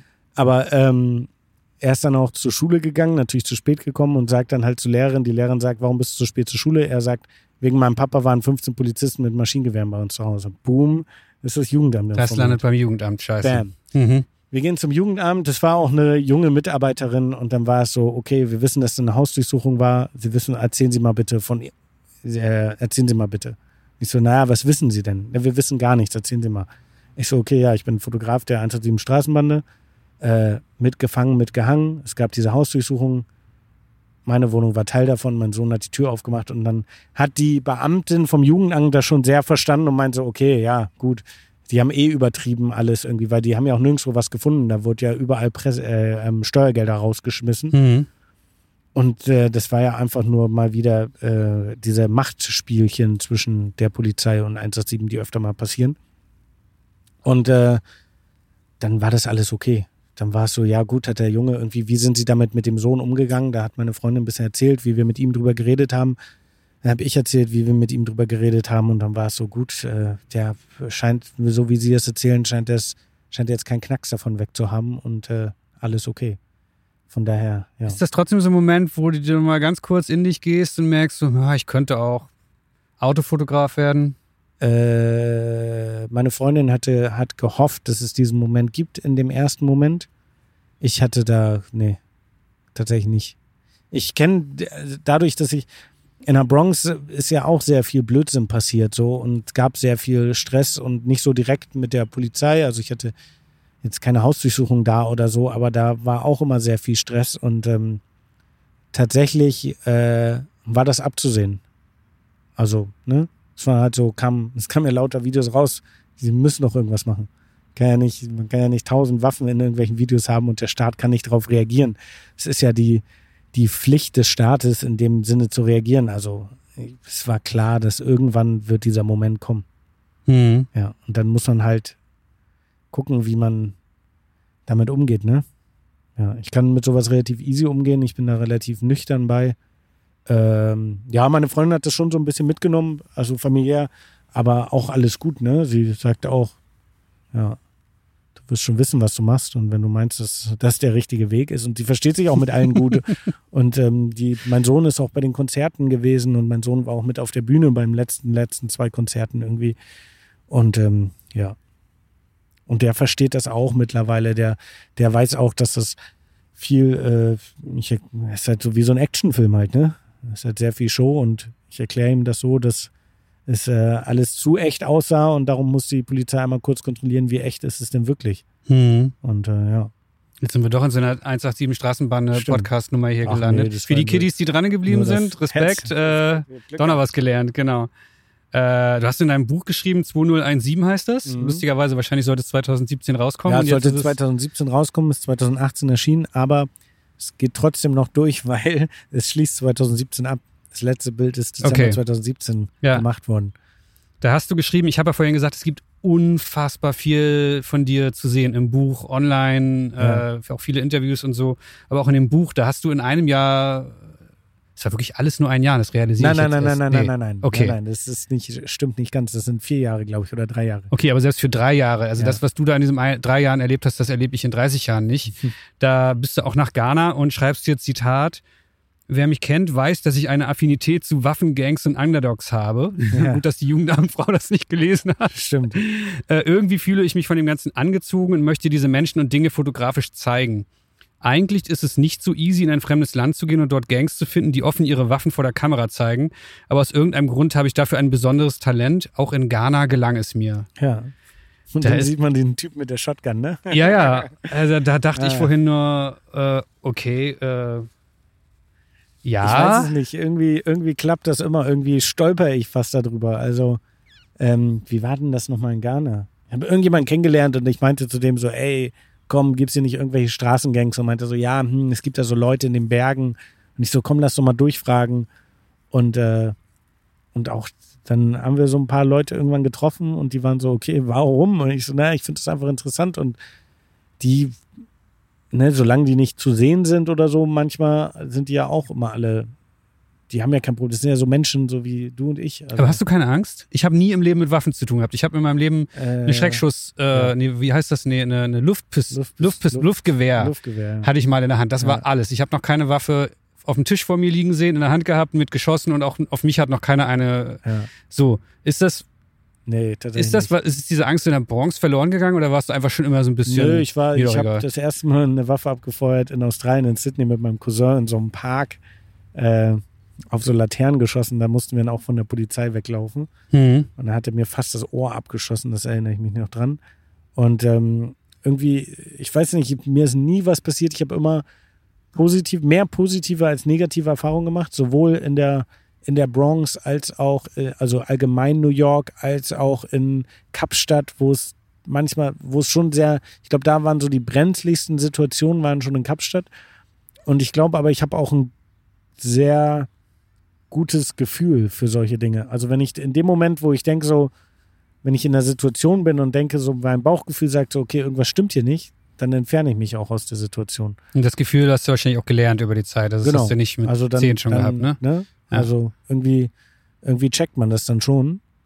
Und bisher ist es immer, immer gut gegangen. Also, du würdest jetzt dem 20-jährigen Nachwuchsfotografen nicht empfehlen, das Nee. einfach alles nachzumachen und Nein, völlig die, die Angst empfehlen. Das abzulegen. ist auch so, warum sollte man es auch machen? Das ist auch eigentlich eine dumme Sache, das zu machen. Ne? Auch, ich habe jetzt Kind, auch ein Kind, also es kann ja auch schneller irgendwie, die sind ja auch alle auf Drogeneinfluss, zum Beispiel in Kapstadt. Das war so, okay, das kann jeden Moment kippen, ist dann aber doch nicht, ist dann gut gegangen. Mhm. Und aber ähm, ich glaube, es ist auch so eine Respektsache, wenn du Menschen mit, ich weiß ungefähr, wie die ticken und es tickt ja auf der gleichen, es sind ja alles Menschen, die ticken ja überall gleich in einer gewissen Art und Weise, wenn man gewisse Grundregeln ein, einhält, ähm, dann klappt das schon. Also ich bin, Angst ist, äh, nee, nicht wirklich. Nie, Nicht dein ständiger Begleiter. Nee, nicht wirklich. Also wirklich nicht.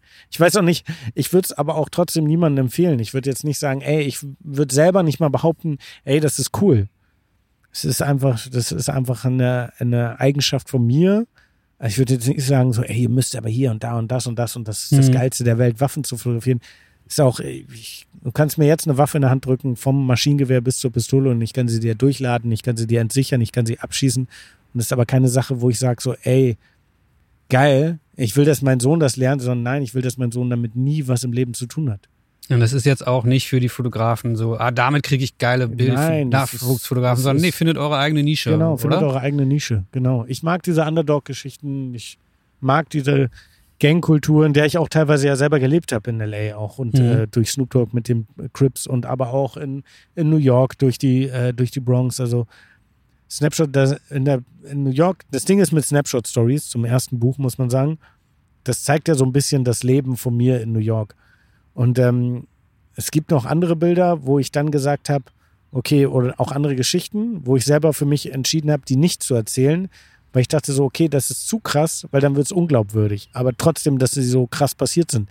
Also das ist nicht gar nicht das Krasseste, was passiert ist. Ja, da ist noch Luft für ein späteres Buch Da gibt vielleicht. es noch Luft, ja, aber das ist halt die Frage so, ab wann wird man, wird es unglaubwürdig und wo man denkt so, okay, jetzt übertreibt er aber und es ist aber halt nicht übertrieben. Darum ist es so, ja. Ja, aber ich habe mich bei dem Buch schon gefragt, kommen wir nochmal weg von der Fotografie hin zu dem persönlichen. Ähm, in dem Buch, ich weiß nicht, wie viele Leute sind in dem Buch gestorben. Es ist schon ein paar Monate her, dass ich es komplett Über durchgelesen 20 auf jeden 20? Fall mittlerweile. Über. Also ich habe es irgendwann nach der Hälfte weggelegt, weil ich dachte so, ey, das ist echt ein bisschen traurig. Also es Äh, gibt dieses eine Bild von diesem Hochhaus, diesem Dach, äh, irgendwo äh, am Anfang, äh, nicht am Anfang in der Mitte, weißt du, dieses Schwarz-Weiß-Bild. Ja. Ähm, das war eigentlich zwei Seiten. Und zwar eine Seite war das Bild und wenn du umblätterst, kommt das Bild nochmal und äh, sieben Leute davon sind durchgestrichen, weil sieben davon einfach Mhm. schon tot sind. mhm. Also ja, genau so. Ich meine, ich habe auf dem Arm Namen tätowiert von Menschen, die gestorben sind. Das Ja. ist auch nichts Normales, wo ich denke so, ey, cool.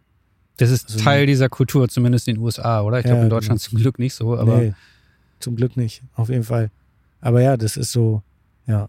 Es wird auch so ein bisschen normal. Also ich war auf mehr Beerdigungen in meinem Leben als auf, auf Hochzeiten, ne? Also ist auch nicht so. Mhm. Macht das was mit dir, also jetzt gar nicht in deinem Kopf, sondern macht das was mit der Wahrnehmung anderer Künstler mit dir? Also du erzählst in dem neuen Buch, äh, zum Beispiel warst auf dem Splash und hast dort äh, Sirius Klein kennengelernt, Mhm. also hast gar nicht gewusst, hießen die damals überhaupt schon Sirius Klein oder waren die noch so, ja, gab's nee, nee, schon. Serious Klein Okay. schon. Hast du da kennengelernt, wusstest überhaupt nicht, wer die sind. Die haben die dann, ihr habt ins, seid ins Quatschen gekommen, am nächsten Tag seid ihr wieder Backstage gewesen und du hast inzwischen, du hast kurz, konntest kurz reinhören, wie gut die sind und bist dann mit dem, äh, mit dem Wissen, die sind cool, aber keiner kennt die, Ja, zu einem anderen Kollegen gegangen und hast denen so ein bisschen zum Durchbruch verholfen? Kann man das so ausdrücken? Ja, ist schon sehr weit viel, ne? hergeholt, Okay. aber, aber ja. Aber ein Jahr später Ja. waren die irgendwie. Support Act von der Gruppe tatsächlich. Genau. Ja. Das ist ja jetzt kein Zufall. Äh, und dass du den von der anderen Gruppe, von den Underachievers, ne, glaube ja, ich, genau, äh, Underachievers war das. ähm, dass du den überhaupt ansprechen kannst. Ist das dieser Respekt in der Szene, da, der dir Ah, der einfach wusste auch entgegenkommt? nicht wirklich, wer ich bin. Okay, du bist einfach frech gewesen. Der einfach so, der, ich habe mit dem vorher am Tag einmal gesprochen. Ich habe auch ein Polaroid irgendwie von dem gemacht. Aber es war jetzt nicht so, dass der wusste, ah, das ist Pascal, sondern so, ey, Digi, komm mal her, hör dir das an.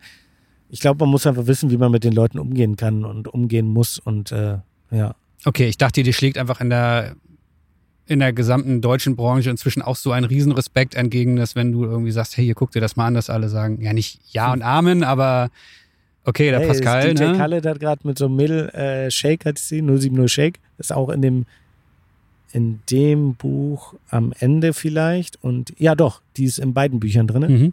Und die hat gerade einen Song mit DJ Khaled gemacht, eine Videosingle und ist jetzt bei Kanye West unter Vertrag.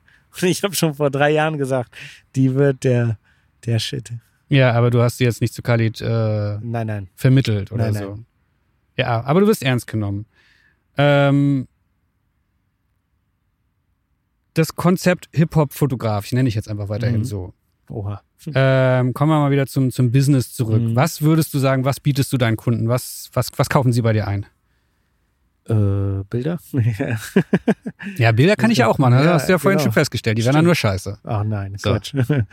nein, ähm, ähm, kommt drauf an, welcher Kunde, ne? Ich glaube, mittlerweile die Leute fragen schon, was mein Vorteil ist und warum ich, glaube ich, so ein bisschen gefragter gerade bin, ist einfach, dass viele jetzt checken, ah krass, wir können äh, mit Musikern ja auch Werbung machen. Und mit dieser Hip-Hop-Kultur gerade erst, was in Amerika ja schon seit Ewigkeiten ist, dass irgendwie alle großen Musiker Werbung machen, ist auch, dass die Firmen langsam wie Nike oder Puma hatte so eine Kampagne mit Ace-T und Bowser, die hatte ich geshootet zum Beispiel. Ähm, und da bin ich einfach der, weil die wissen, ähm, erstens kann ich mein Handwerk, also ich kann Fotos machen und du kannst die genauso gut, aber dann denken sie vielleicht, okay, wen nehmen wir von den beiden? Und denken sie, okay, Pascal hat vielleicht den besseren Draht zu denen. Dass ich Mhm. äh, da enger dran bin, näher dran bin, was ich auch meistens bin.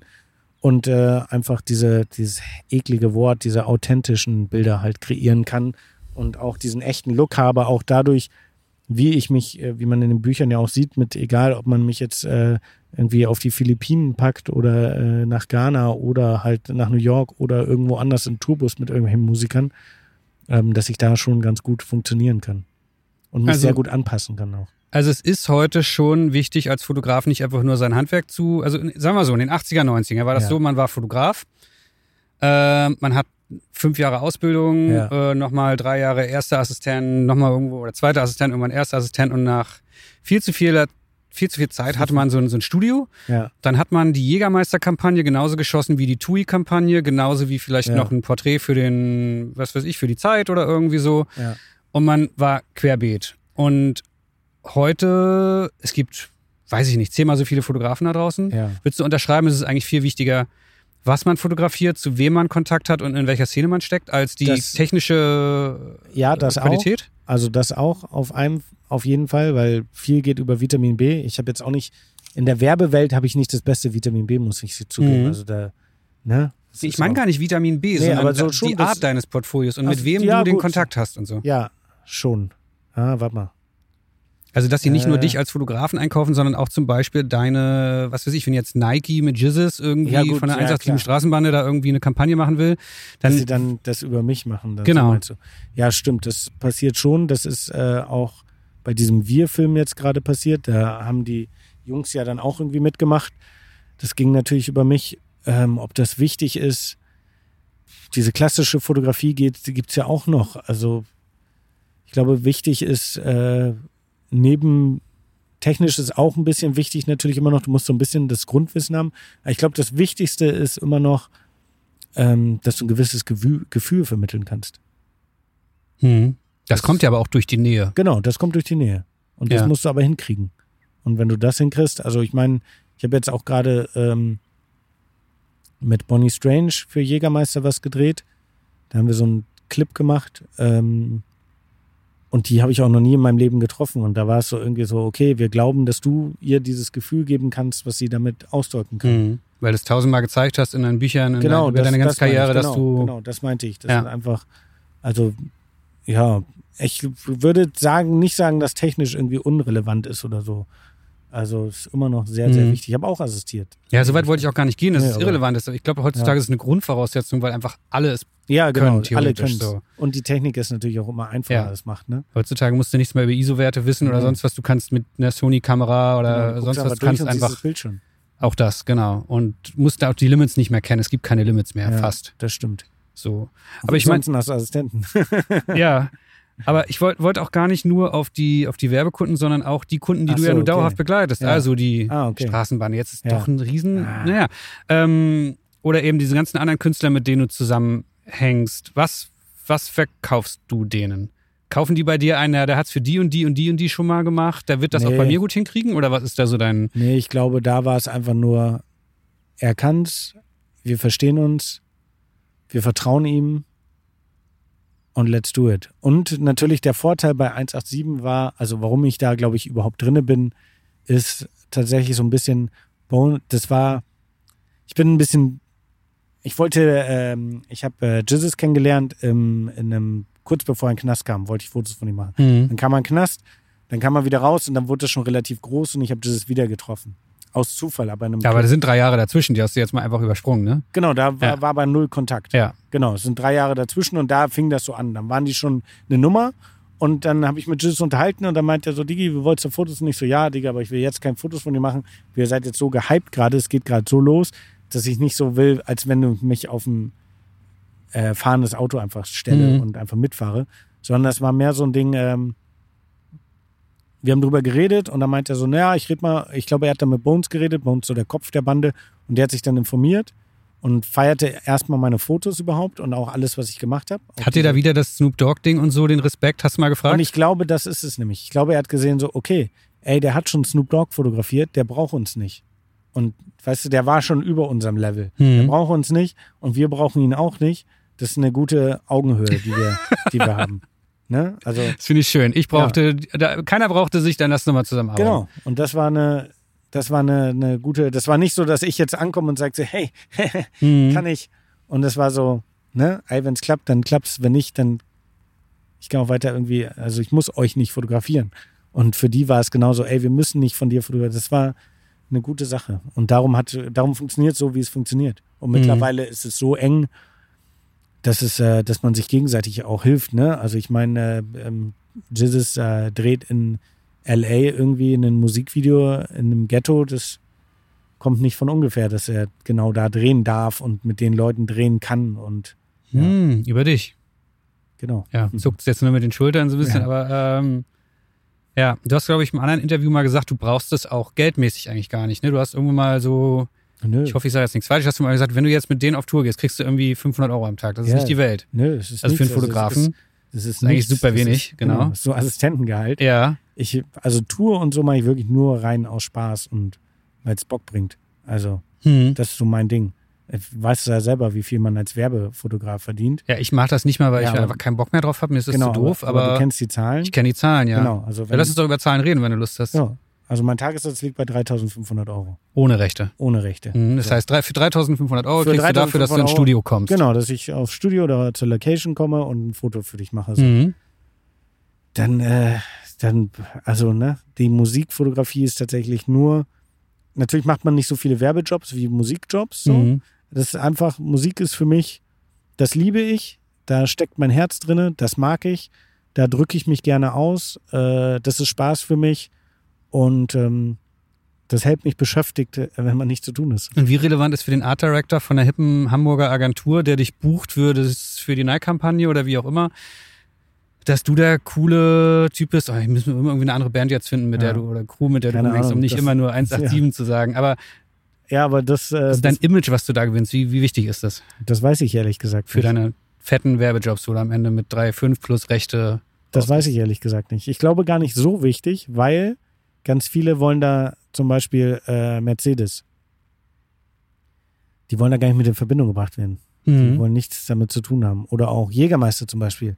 Ich war so, ey, lass doch irgendwie, für die, wir gehen jetzt auf Jizzes Tour, können wir so, es gibt ja diese kleinen Jägermeisterflaschen mit so einem Mhm. Jizzes Gesicht als Label machen, als Türüberraschung. Dürfen die nicht. Die wollen nichts damit zu tun haben. Das war auch so, es gab so eine, für so eine Kampagne war es so, ey, ja, wir brauchen irgendwie, wir wollen das und das machen, wir brauchen ein cooles Gesicht, so, ja, Jesus steht doch auf, eins, äh, auf Jägermeister, lass du den fragen, ob der Mhm. Bock drauf hat. Wenn ihr die Kohle habt, so, ja, so bist doch der beste Werbeträger, ja, nee, dürfen wir nicht. Also die, das ist gar nicht so, Ist das auch manchmal hinderlich für dich, dass diese Nähe? Also jetzt nicht nur beim Jugendamt, sondern das weiß ich nicht, ich glaube, das kriege ich gar nicht mit. Ich glaube, da. dass du jetzt für die Commerzbank-Kampagne nicht angefragt wirst glaub- zum Beispiel? Ich glaube, da kriegt, äh, das, das, für, das wird man dann ja nicht zu mir hintragen, Mhm. glaube ich. Aber ich glaube, Birgit, äh, meine Agentin Birgit Stöver, musste mal eine Erklärung für, ich war in einem Porsche-Pitch und da gab es den Moment, wo ich eine Erklärung gegenüber Frauenfeindlichkeit und Waffen und Drogen äh, abgeben musste. Warum Hast du die unterschrieben? Äh, ich, sie hat die für mich geschrieben, aber ich habe, oder ich habe ihr die gesagt und sie hat es für mich äh, formuliert nochmal.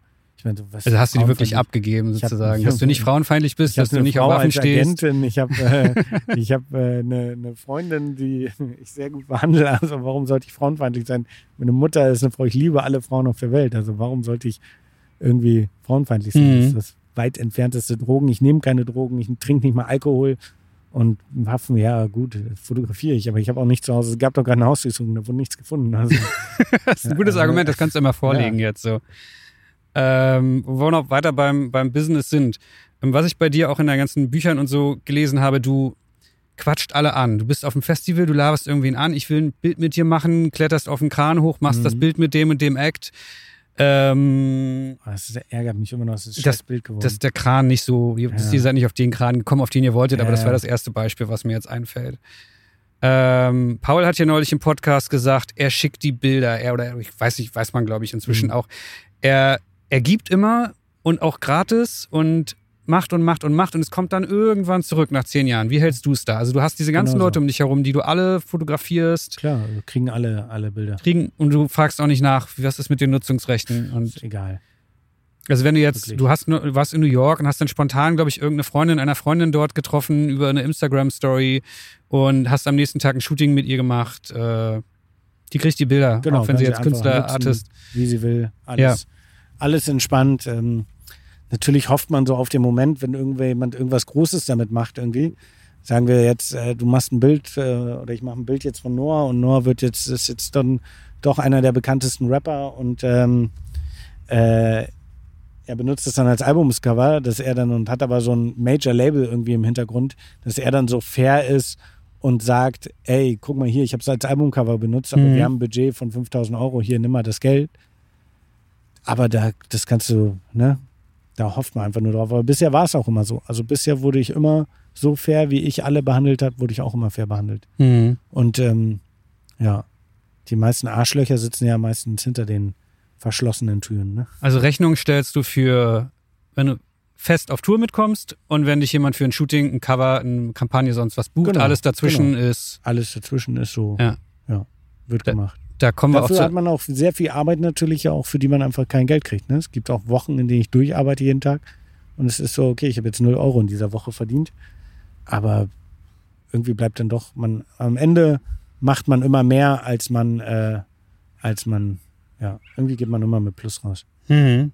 Ja, also also war, war meine Erfahrung bisher im Leben und äh, hat sich bisher immer bestätigt, äh, ging immer so weiter. Ähm, ja, darum Ende. Also, ja, ich glaube, so diese klassische, du hast ja schon so sehr viel, du hast schon die klassische Art der Fotografie betrieben, ne? Ja, also du sagst jetzt schon in der, in in der Vergangenheit, weil wir uns vorhin darüber unterhalten haben, dass meine Stimmt. Fotografie mehr oder weniger brach Auf Eis liegt gerade, gerade, ja. auf Eis liegt, genau. Ja, klassisch halt für Magazine. Ja, dieses, genau, als dieses genau. Agenturbusiness. Da läuft es dann natürlich genauso ab. Die gehen zu Birgit, meine Agentin, die reden über Kohle. Ich habe meist auch gar keine Ahnung davon. Ich werde auch ganz oft gefragt, so, ey, sag mal, wie ist denn das und das? Oh, die gar keine Ahnung. Ich weiß gar nicht, wie, wie viel ein Buyout kosten würde. So. Mhm. Also, ja. Hm. Spannend. Ähm, Aber die meisten sind auch so fair, zum Beispiel jetzt Miss Lehmer, ist so eine DJ aus Hamburg. Mit der habe ich, für die habe ich auch mal vor Ewigkeiten, das Bild ist äh, bestimmt sieben, acht Jahre alt. Und die hat jetzt gerade beim OMR, bei diesem Online-Marketing Rockstars, hat sie für Xing aufgelegt. mhm. Und die wollten das Bild von mir halt benutzen, weil sie es irgendwie bei ihr gesehen haben. Und die war dann auch so, ja, aber das hat damals Pascal Kerouche gemacht, da müsst ihr auf jeden Fall auch bezahlen für.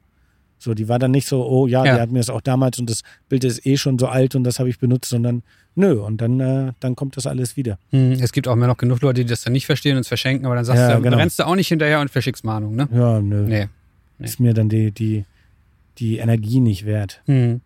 Wie ist bei dir so der Anteil äh, Hip-Hop und das alles, was da drum herum läuft, für Magazine fotografieren und Werbung jetzt zeitmäßig verteilt, wenn wir so ein, so ein Tortendiagramm 100% haben? Ja, ähm, es schwankt immer sehr viel. Aktuell ist es äh, 70, 30 Hip-Hop. Obwohl, nee, 60, 40 Hip-Hop. Ah, doch, 70, 30 Hip-Hop. Also 70% Hip-Hop, Ja, 30% Magazine, Werbung. Magazine, Werbung, alles. Obwohl das auch Hand in Hand immer geht. Ne? Jetzt habe ich gerade fürs Forbes Magazine fotografiert, da habe ich Raff fotografiert, Mhm. auch Musiker. Dann habe ich jetzt auch, ähm, äh, ja, obwohl doch 70, 30, kann man so stehen lassen. Ich darf über die andere Sache, die ich gerade sagen wollte, darf ich eigentlich, darf ich nicht reden, darum. Okay. So unter Geheimhaltung. Jetzt werde ich neugierig, aber äh, Sorry. und fürs Lernen, der, für die Zuhörer, umsatzmäßig sieht es dann aber wahrscheinlich genau andersrum aus, oder? Ja, ja, geht so. Das äh, ist, das summiert sich schon alles sehr. Und ich meine, wir, die Bücher machen ja auch, obwohl Mhm. die Bücher bringen auch nicht so viel Geld. Und 20 Tage auf Tour, egal wie gering der Tagessatz ist, summiert Genau. sich dann auch irgendwann, Genau. ne? Und ey, ganz ehrlich, du kriegst ja 500 Euro am Tag, was machst denn du da? Du arbeitest so zwei Stunden und dann machst du nochmal irgendwie, schneidest nochmal ein Video eine Stunde oder, oder nochmal zwei Stunden, hast vier Stunden am Tag gearbeitet, für Mhm. 500 Euro. Also, Da wollte ich vorhin das noch ist, drauf äh, kommen. Nach zwei Tagen habe ich das Monatsgehalt meiner Mutter drin. Also, Das halte ich mir immer tatsächlich vor. Darum bin ich, äh, bin ich da sehr entspannt. ja, Und genau, das summiert sich auch alles. das, das ist aber auch was, was du inzwischen, du hast ja vorhin gesagt, du, ja, du bist noch Fotograf, aber Content Creator hast du ja auch sofort genutzt, dieses Wort. Ähm, ist das relevant heutzutage als Fotograf on Location noch ein Video von einer Jizzes-Tour oder für wen machst du das? Äh, Ähm, Bones, keine für Ahnung, für alle alle, möglichen. von denen ja, noch am selben Abend. aber auch so für Jägermeister zum Beispiel. ja. Also auch für Marken mittlerweile. Ist das relevant, das heutzutage zu können, noch am selben Abend was zusammenzuschnippeln, damit es zwei Stunden später bei Instagram hochgeladen werden kann? Oder ist das nur so ein Mm. Kulturding bei, der, bei den Musikern, wo du sagst, nee, jetzt müssen nicht alle Fotografen bitte lernen, auf Mobile-Geräten Videos zu schneiden? Und am besten zu noch drehen. Rechner. Schneiden, naja, also Ähm, andere schneiden es schon auf ja, Mobile, ich da bist weiß. du, guck mal, du bist schon, bist schon alt. Noah Andere- schneidet auf Mobile. Ja? Also dein Assistent schneidet auf Ja, Mobile, ja. genau. Ähm, also ich wünschte, ich könnte Nein sagen, aber ich glaube, es wird ja immer mehr gefragt. Ja. Also man hat schon mehr Zeit, denke ich. Also es ist jetzt nicht so, ey, mach mal morgen, aber es ist auf jeden Fall gut, ein Grundwissen zu haben.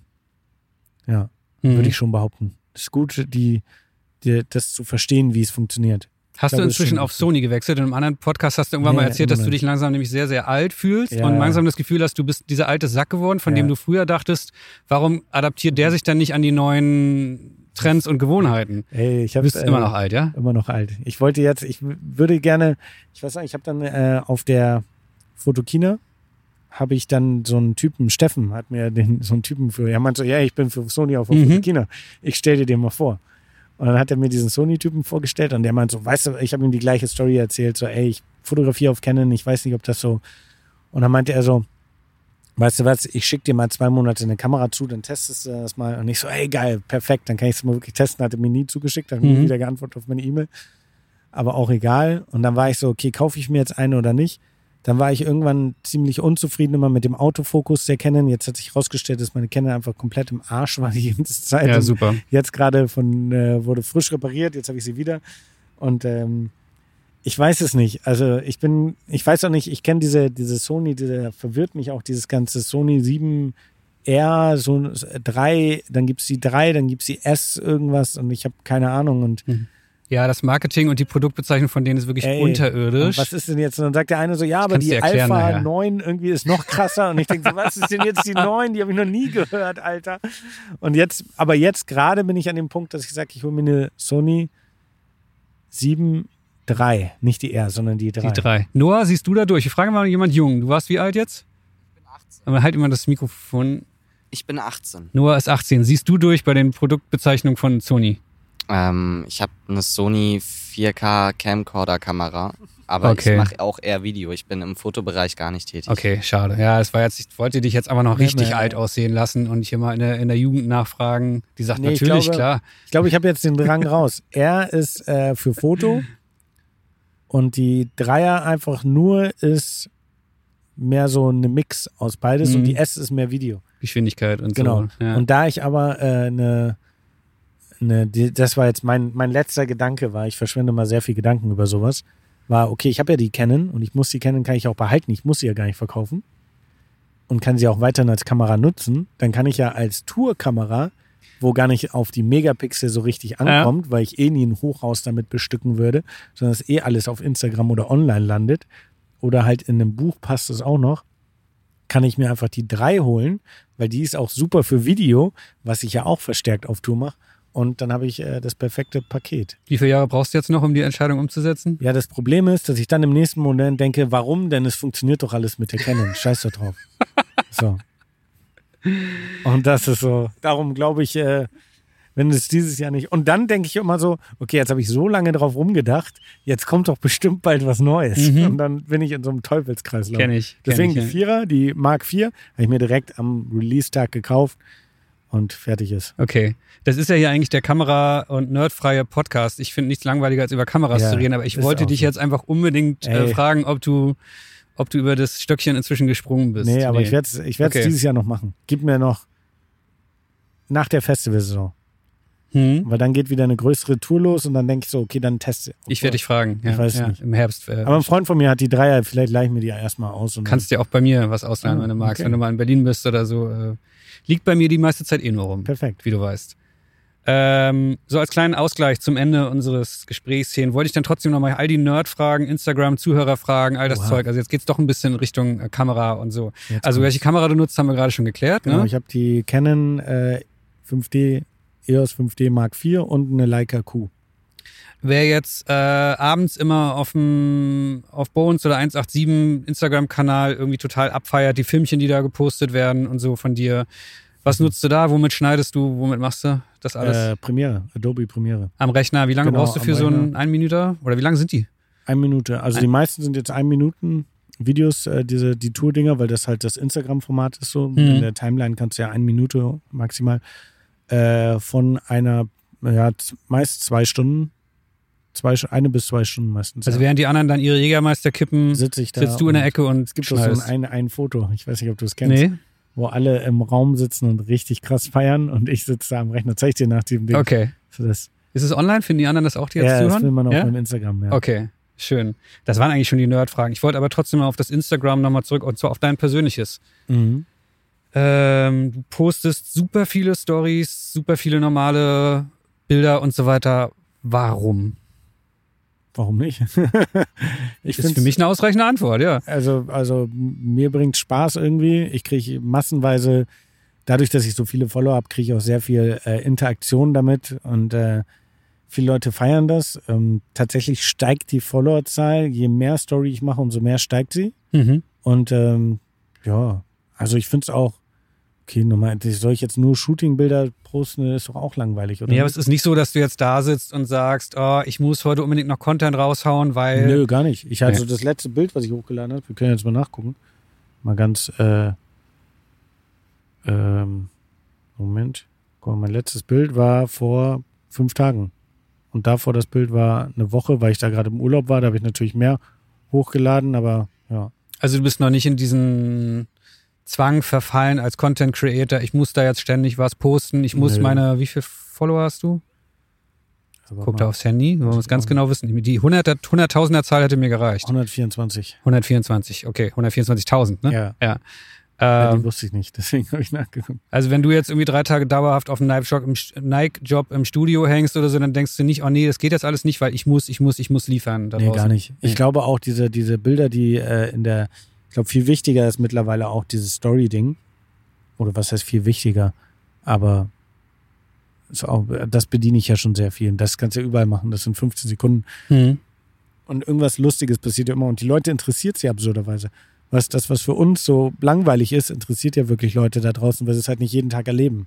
Und so ein Nike-Shooting, wenn du jetzt in einem Studio bist und dir denkst so, okay, boah, ist jetzt das 20. Shooting im Studio und eigentlich ist es super langweilig, in einem Studio zu fotografieren, aber es gibt ja immer Menschen irgendwie, die so, oh krass, alleine mit welchem Programm schneidest du die Videos? Mhm. Das, es gibt ja Menschen, die es einfach interessiert. Oder werden sich die, jetzt Leute gefreut haben, auch wenn die Genau. Antwort die naheliegendste war, die man geben kann. Genau. Aber Oder auch mit was für einer Kamera. Das ist eigentlich das Unwichtigste der Welt. Aber wenn du so ein Foto von deinem Kamerarucksack irgendwie in die Story packst, die Leute freuen sich drüber, stellen Fragen, sind so, ah krass, okay, ah, so machst du das, wusste ich gar nicht. Und es ist so, ey, wo ist der Rucksack her? Also dieses, das, was manche für selbstverständlich sehen, das habe ich so ein bisschen gelernt daran, einfach nicht alles so äh, für selbstverständlich zu nehmen und denken, okay, es interessiert eh niemanden. Ich meine, ich habe das Buch ewig, das Buch kam, da sind Bilder über zehn Jahre alt, die nie jemand gesehen hat, einfach weil ich dachte, okay, es, es interessiert einfach nicht niemanden. Warum? Mhm. Ist doch langweilig.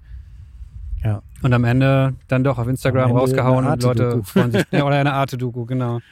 Ja. Bevor wir zu den Zuhörerfragen Oha. kommen, das ist so dann der, der krönende Abschluss noch eine äh, Anfrage von mir. Ich raff's nicht. Was hat es mit dem Sticker auf der Laterne vor deinem Büro auf sich? Ach so, ne, die Laterne war irgendwann, wurde die komplett entstickert von irgendjemandem. Ich habe das gefilmt und meinte so, ey, es kann doch nicht angehen, lass mal die äh, Laterne wieder voll stickern. Und dann fingen halt Leute an, das Witzige ist, wenn du um die Laterne rumgehst, die andere Seite ist relativ kahl, mittlerweile nicht mehr, aber relativ kahl im Gegensatz zur einen Seite. Aber ja, dann fingen Leute an, die zu bestickern. Das ist wieder das. Und Leute finden das witzig. Die finden das.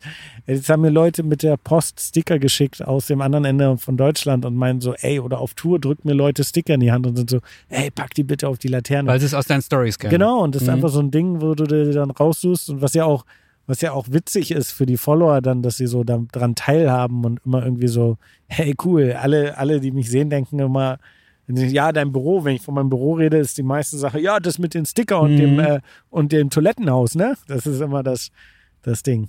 Also einfach nur der ewige Kampf gegen die äh, Hamburger. Ja, Es wird immer wieder abgemacht und du. ja mittlerweile wird es nicht mehr abgemacht. Okay. Ja. Mhm. Aber zum Beispiel, äh, ich habe einmal habe ich äh, überlegt, äh, in ein anderes Büro wollten wir umziehen so und dann meinte meine Freundin zu mir, du kannst nicht umziehen. Ich so, warum nicht? Du brauchst diese Laterne für deine Instagram-Story. Alleine deswegen. Ich so, ja, stimmt eigentlich. Also ja. Aber sag mal, weil du meintest, äh, warum postest du alles? Findest du, ist äh, du, findest du es sehr viel Insta so? Oder? Du hast dich jetzt gerade daran erinnert, dass ich vor dem Gespräch zu dir meinte, äh, wir wollten ja versuchen, ein Gespräch hinzubekommen ja. und kein Interview. Nein, nein, ne? nein, nein, weil ich habe da eben drüber nachgedacht auch. Nee, ob du zu viel machst. Ja, Nee, ich finde, du machst es ziemlich gut und richtig. Ja. oder? Ich frage mich halt nur immer, weil ich das so gar nicht mache, Ja. weil, was weiß ich, die Bildredakteurin vom Manager-Magazin ist jetzt für meine Jobs nicht so wichtig, ob Ja. ich da jetzt irgendwie was auf Insta poste oder nicht, wobei jetzt auch viele wahrscheinlich sagen würden, doch, du baust eine persönliche Beziehung zu den Leuten auf. Ey, und so und weiter, ne? es funktioniert. Ich finde das, irgendjemand, wer hat denn das mal zu mir gesagt? Irgendjemand meinte dann mal zu mir so, ey, diese, egal was du postest, ist immer wieder wie ein Newsletter. Weil irgendwann sitzt diese Dame von der Redaktion, sitzt in ihrem Büro und hat gerade irgendwie einen Job auf dem Schirm und guckt dann durch Instagram Mhm. durch und sieht dann deine Story und in dem Moment denkt sie an dich und denkt so, ach ja, Mensch, den gab's ja auch noch. Die berühmten sieben Marketing-Kontakte, die hast du schon 70 Mal dann bis dahin gehabt. Du guckst gerade so, es gibt, es gibt so eine uralte Marketing-Grundregel, du musst einem potenziellen Kunden, was weiß ich, du bist jetzt Ja. Walmart oder so, Ja, oder willst irgendwie Babywindeln verkaufen, du brauchst so sieben Kundenkontakte, okay. bis es zu einem Sale, also zu einem Abschluss am Ende Ah, kommt. okay, Und das ja. kann halt einmal der Newsletter sein, dann nochmal ein 18 Eintel an der Straße, dann nochmal ein Radiospot und es zählt alles so drauf. Ah, okay. Das ist veraltet heute inzwischen Ja. und ich glaube, inzwischen brauchst du viel, viel, viel mehr. Mhm. Ist jetzt richtig Marketing-Schule hier. Ähm, das machst du damit, also bei deinen Ja. potenziellen Kunden, Voll. der Artbayerin, Und immer wieder auch Spaß, bleiben. ne? Also ich habe irgendwann, äh, irgendwann gedacht, so, ey, irgendwie, ich, ich mache mal mehr Stories. Ich fand es witzig, dieses Feature irgendwie. Ich habe es auch lange Zeit voll ignoriert und habe es dann gemacht. Und irgendwann, irgendwann kommt man in so einen Flow rein, wo es tatsächlich Spaß bringt. Und es ist gar kein, am Anfang muss man sich so ein bisschen dazu zwingen. So, weil man halt denkt, so, okay, das ist ja jetzt langweilig, das interessiert ja keine Sau. Und irgendwann kommt man so, ey, ist ja doch ganz witzig und irgendwann kriegt man so ein Verständnis dafür. Mhm.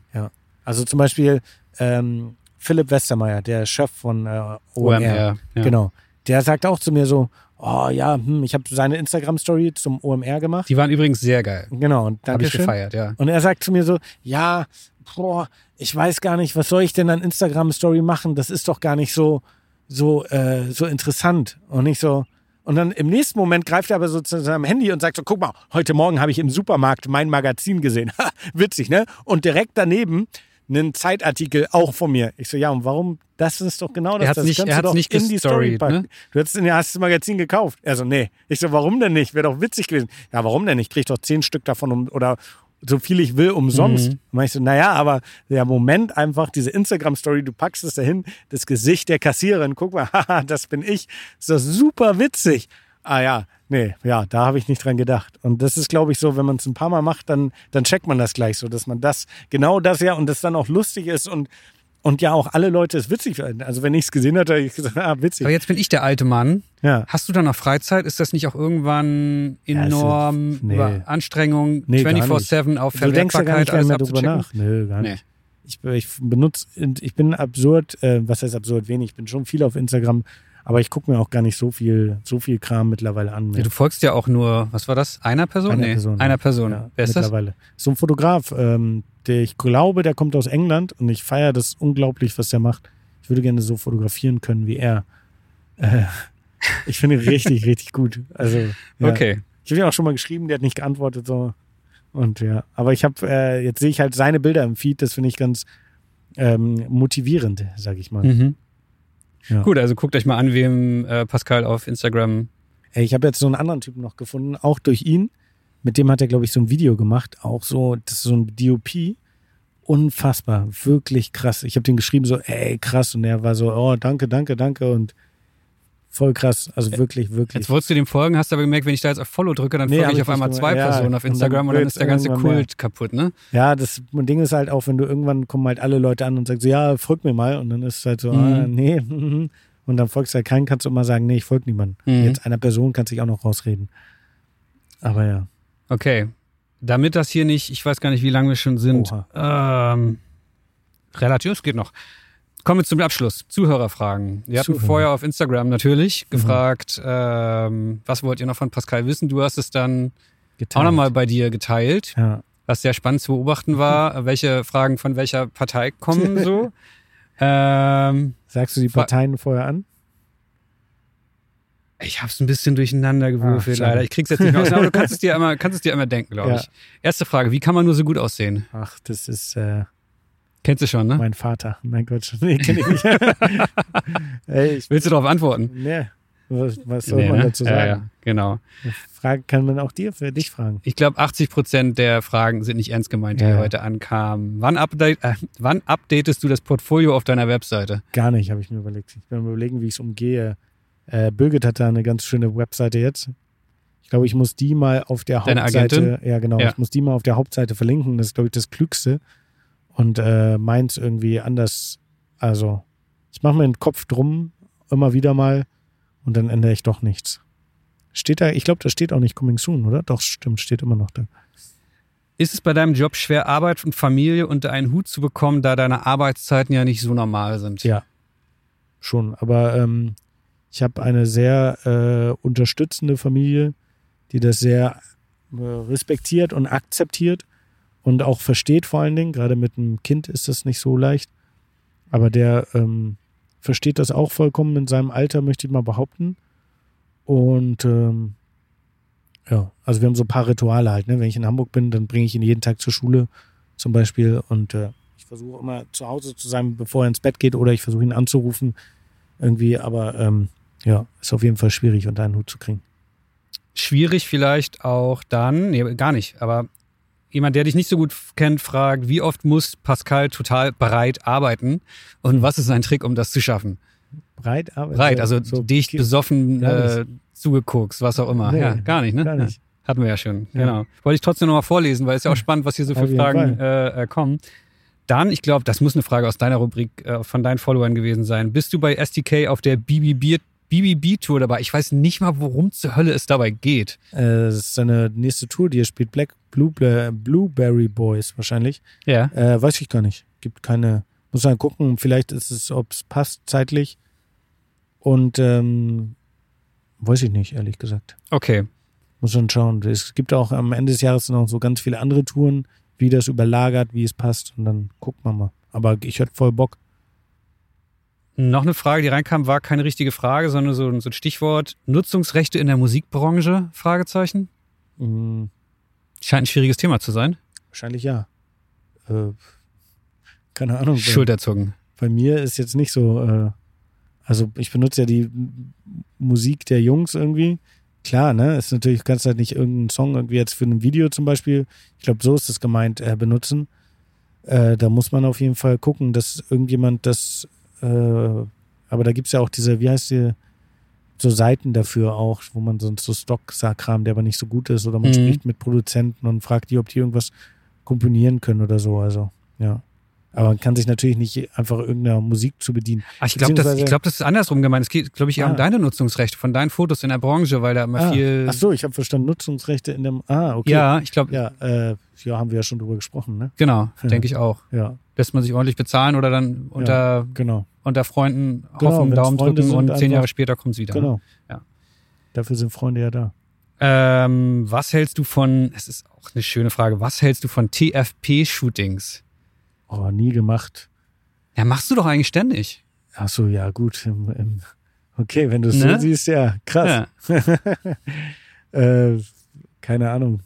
Es hört sich so Foto-Community-mäßig Ist an. es auch, ja. Ja, ne? Genau. Also für die, die es Ähm, nicht kennen, TFP heißt, Trade for Photo. Ich hatte immer äh, Time for Time Prints, for Prints. Ja, stimmt.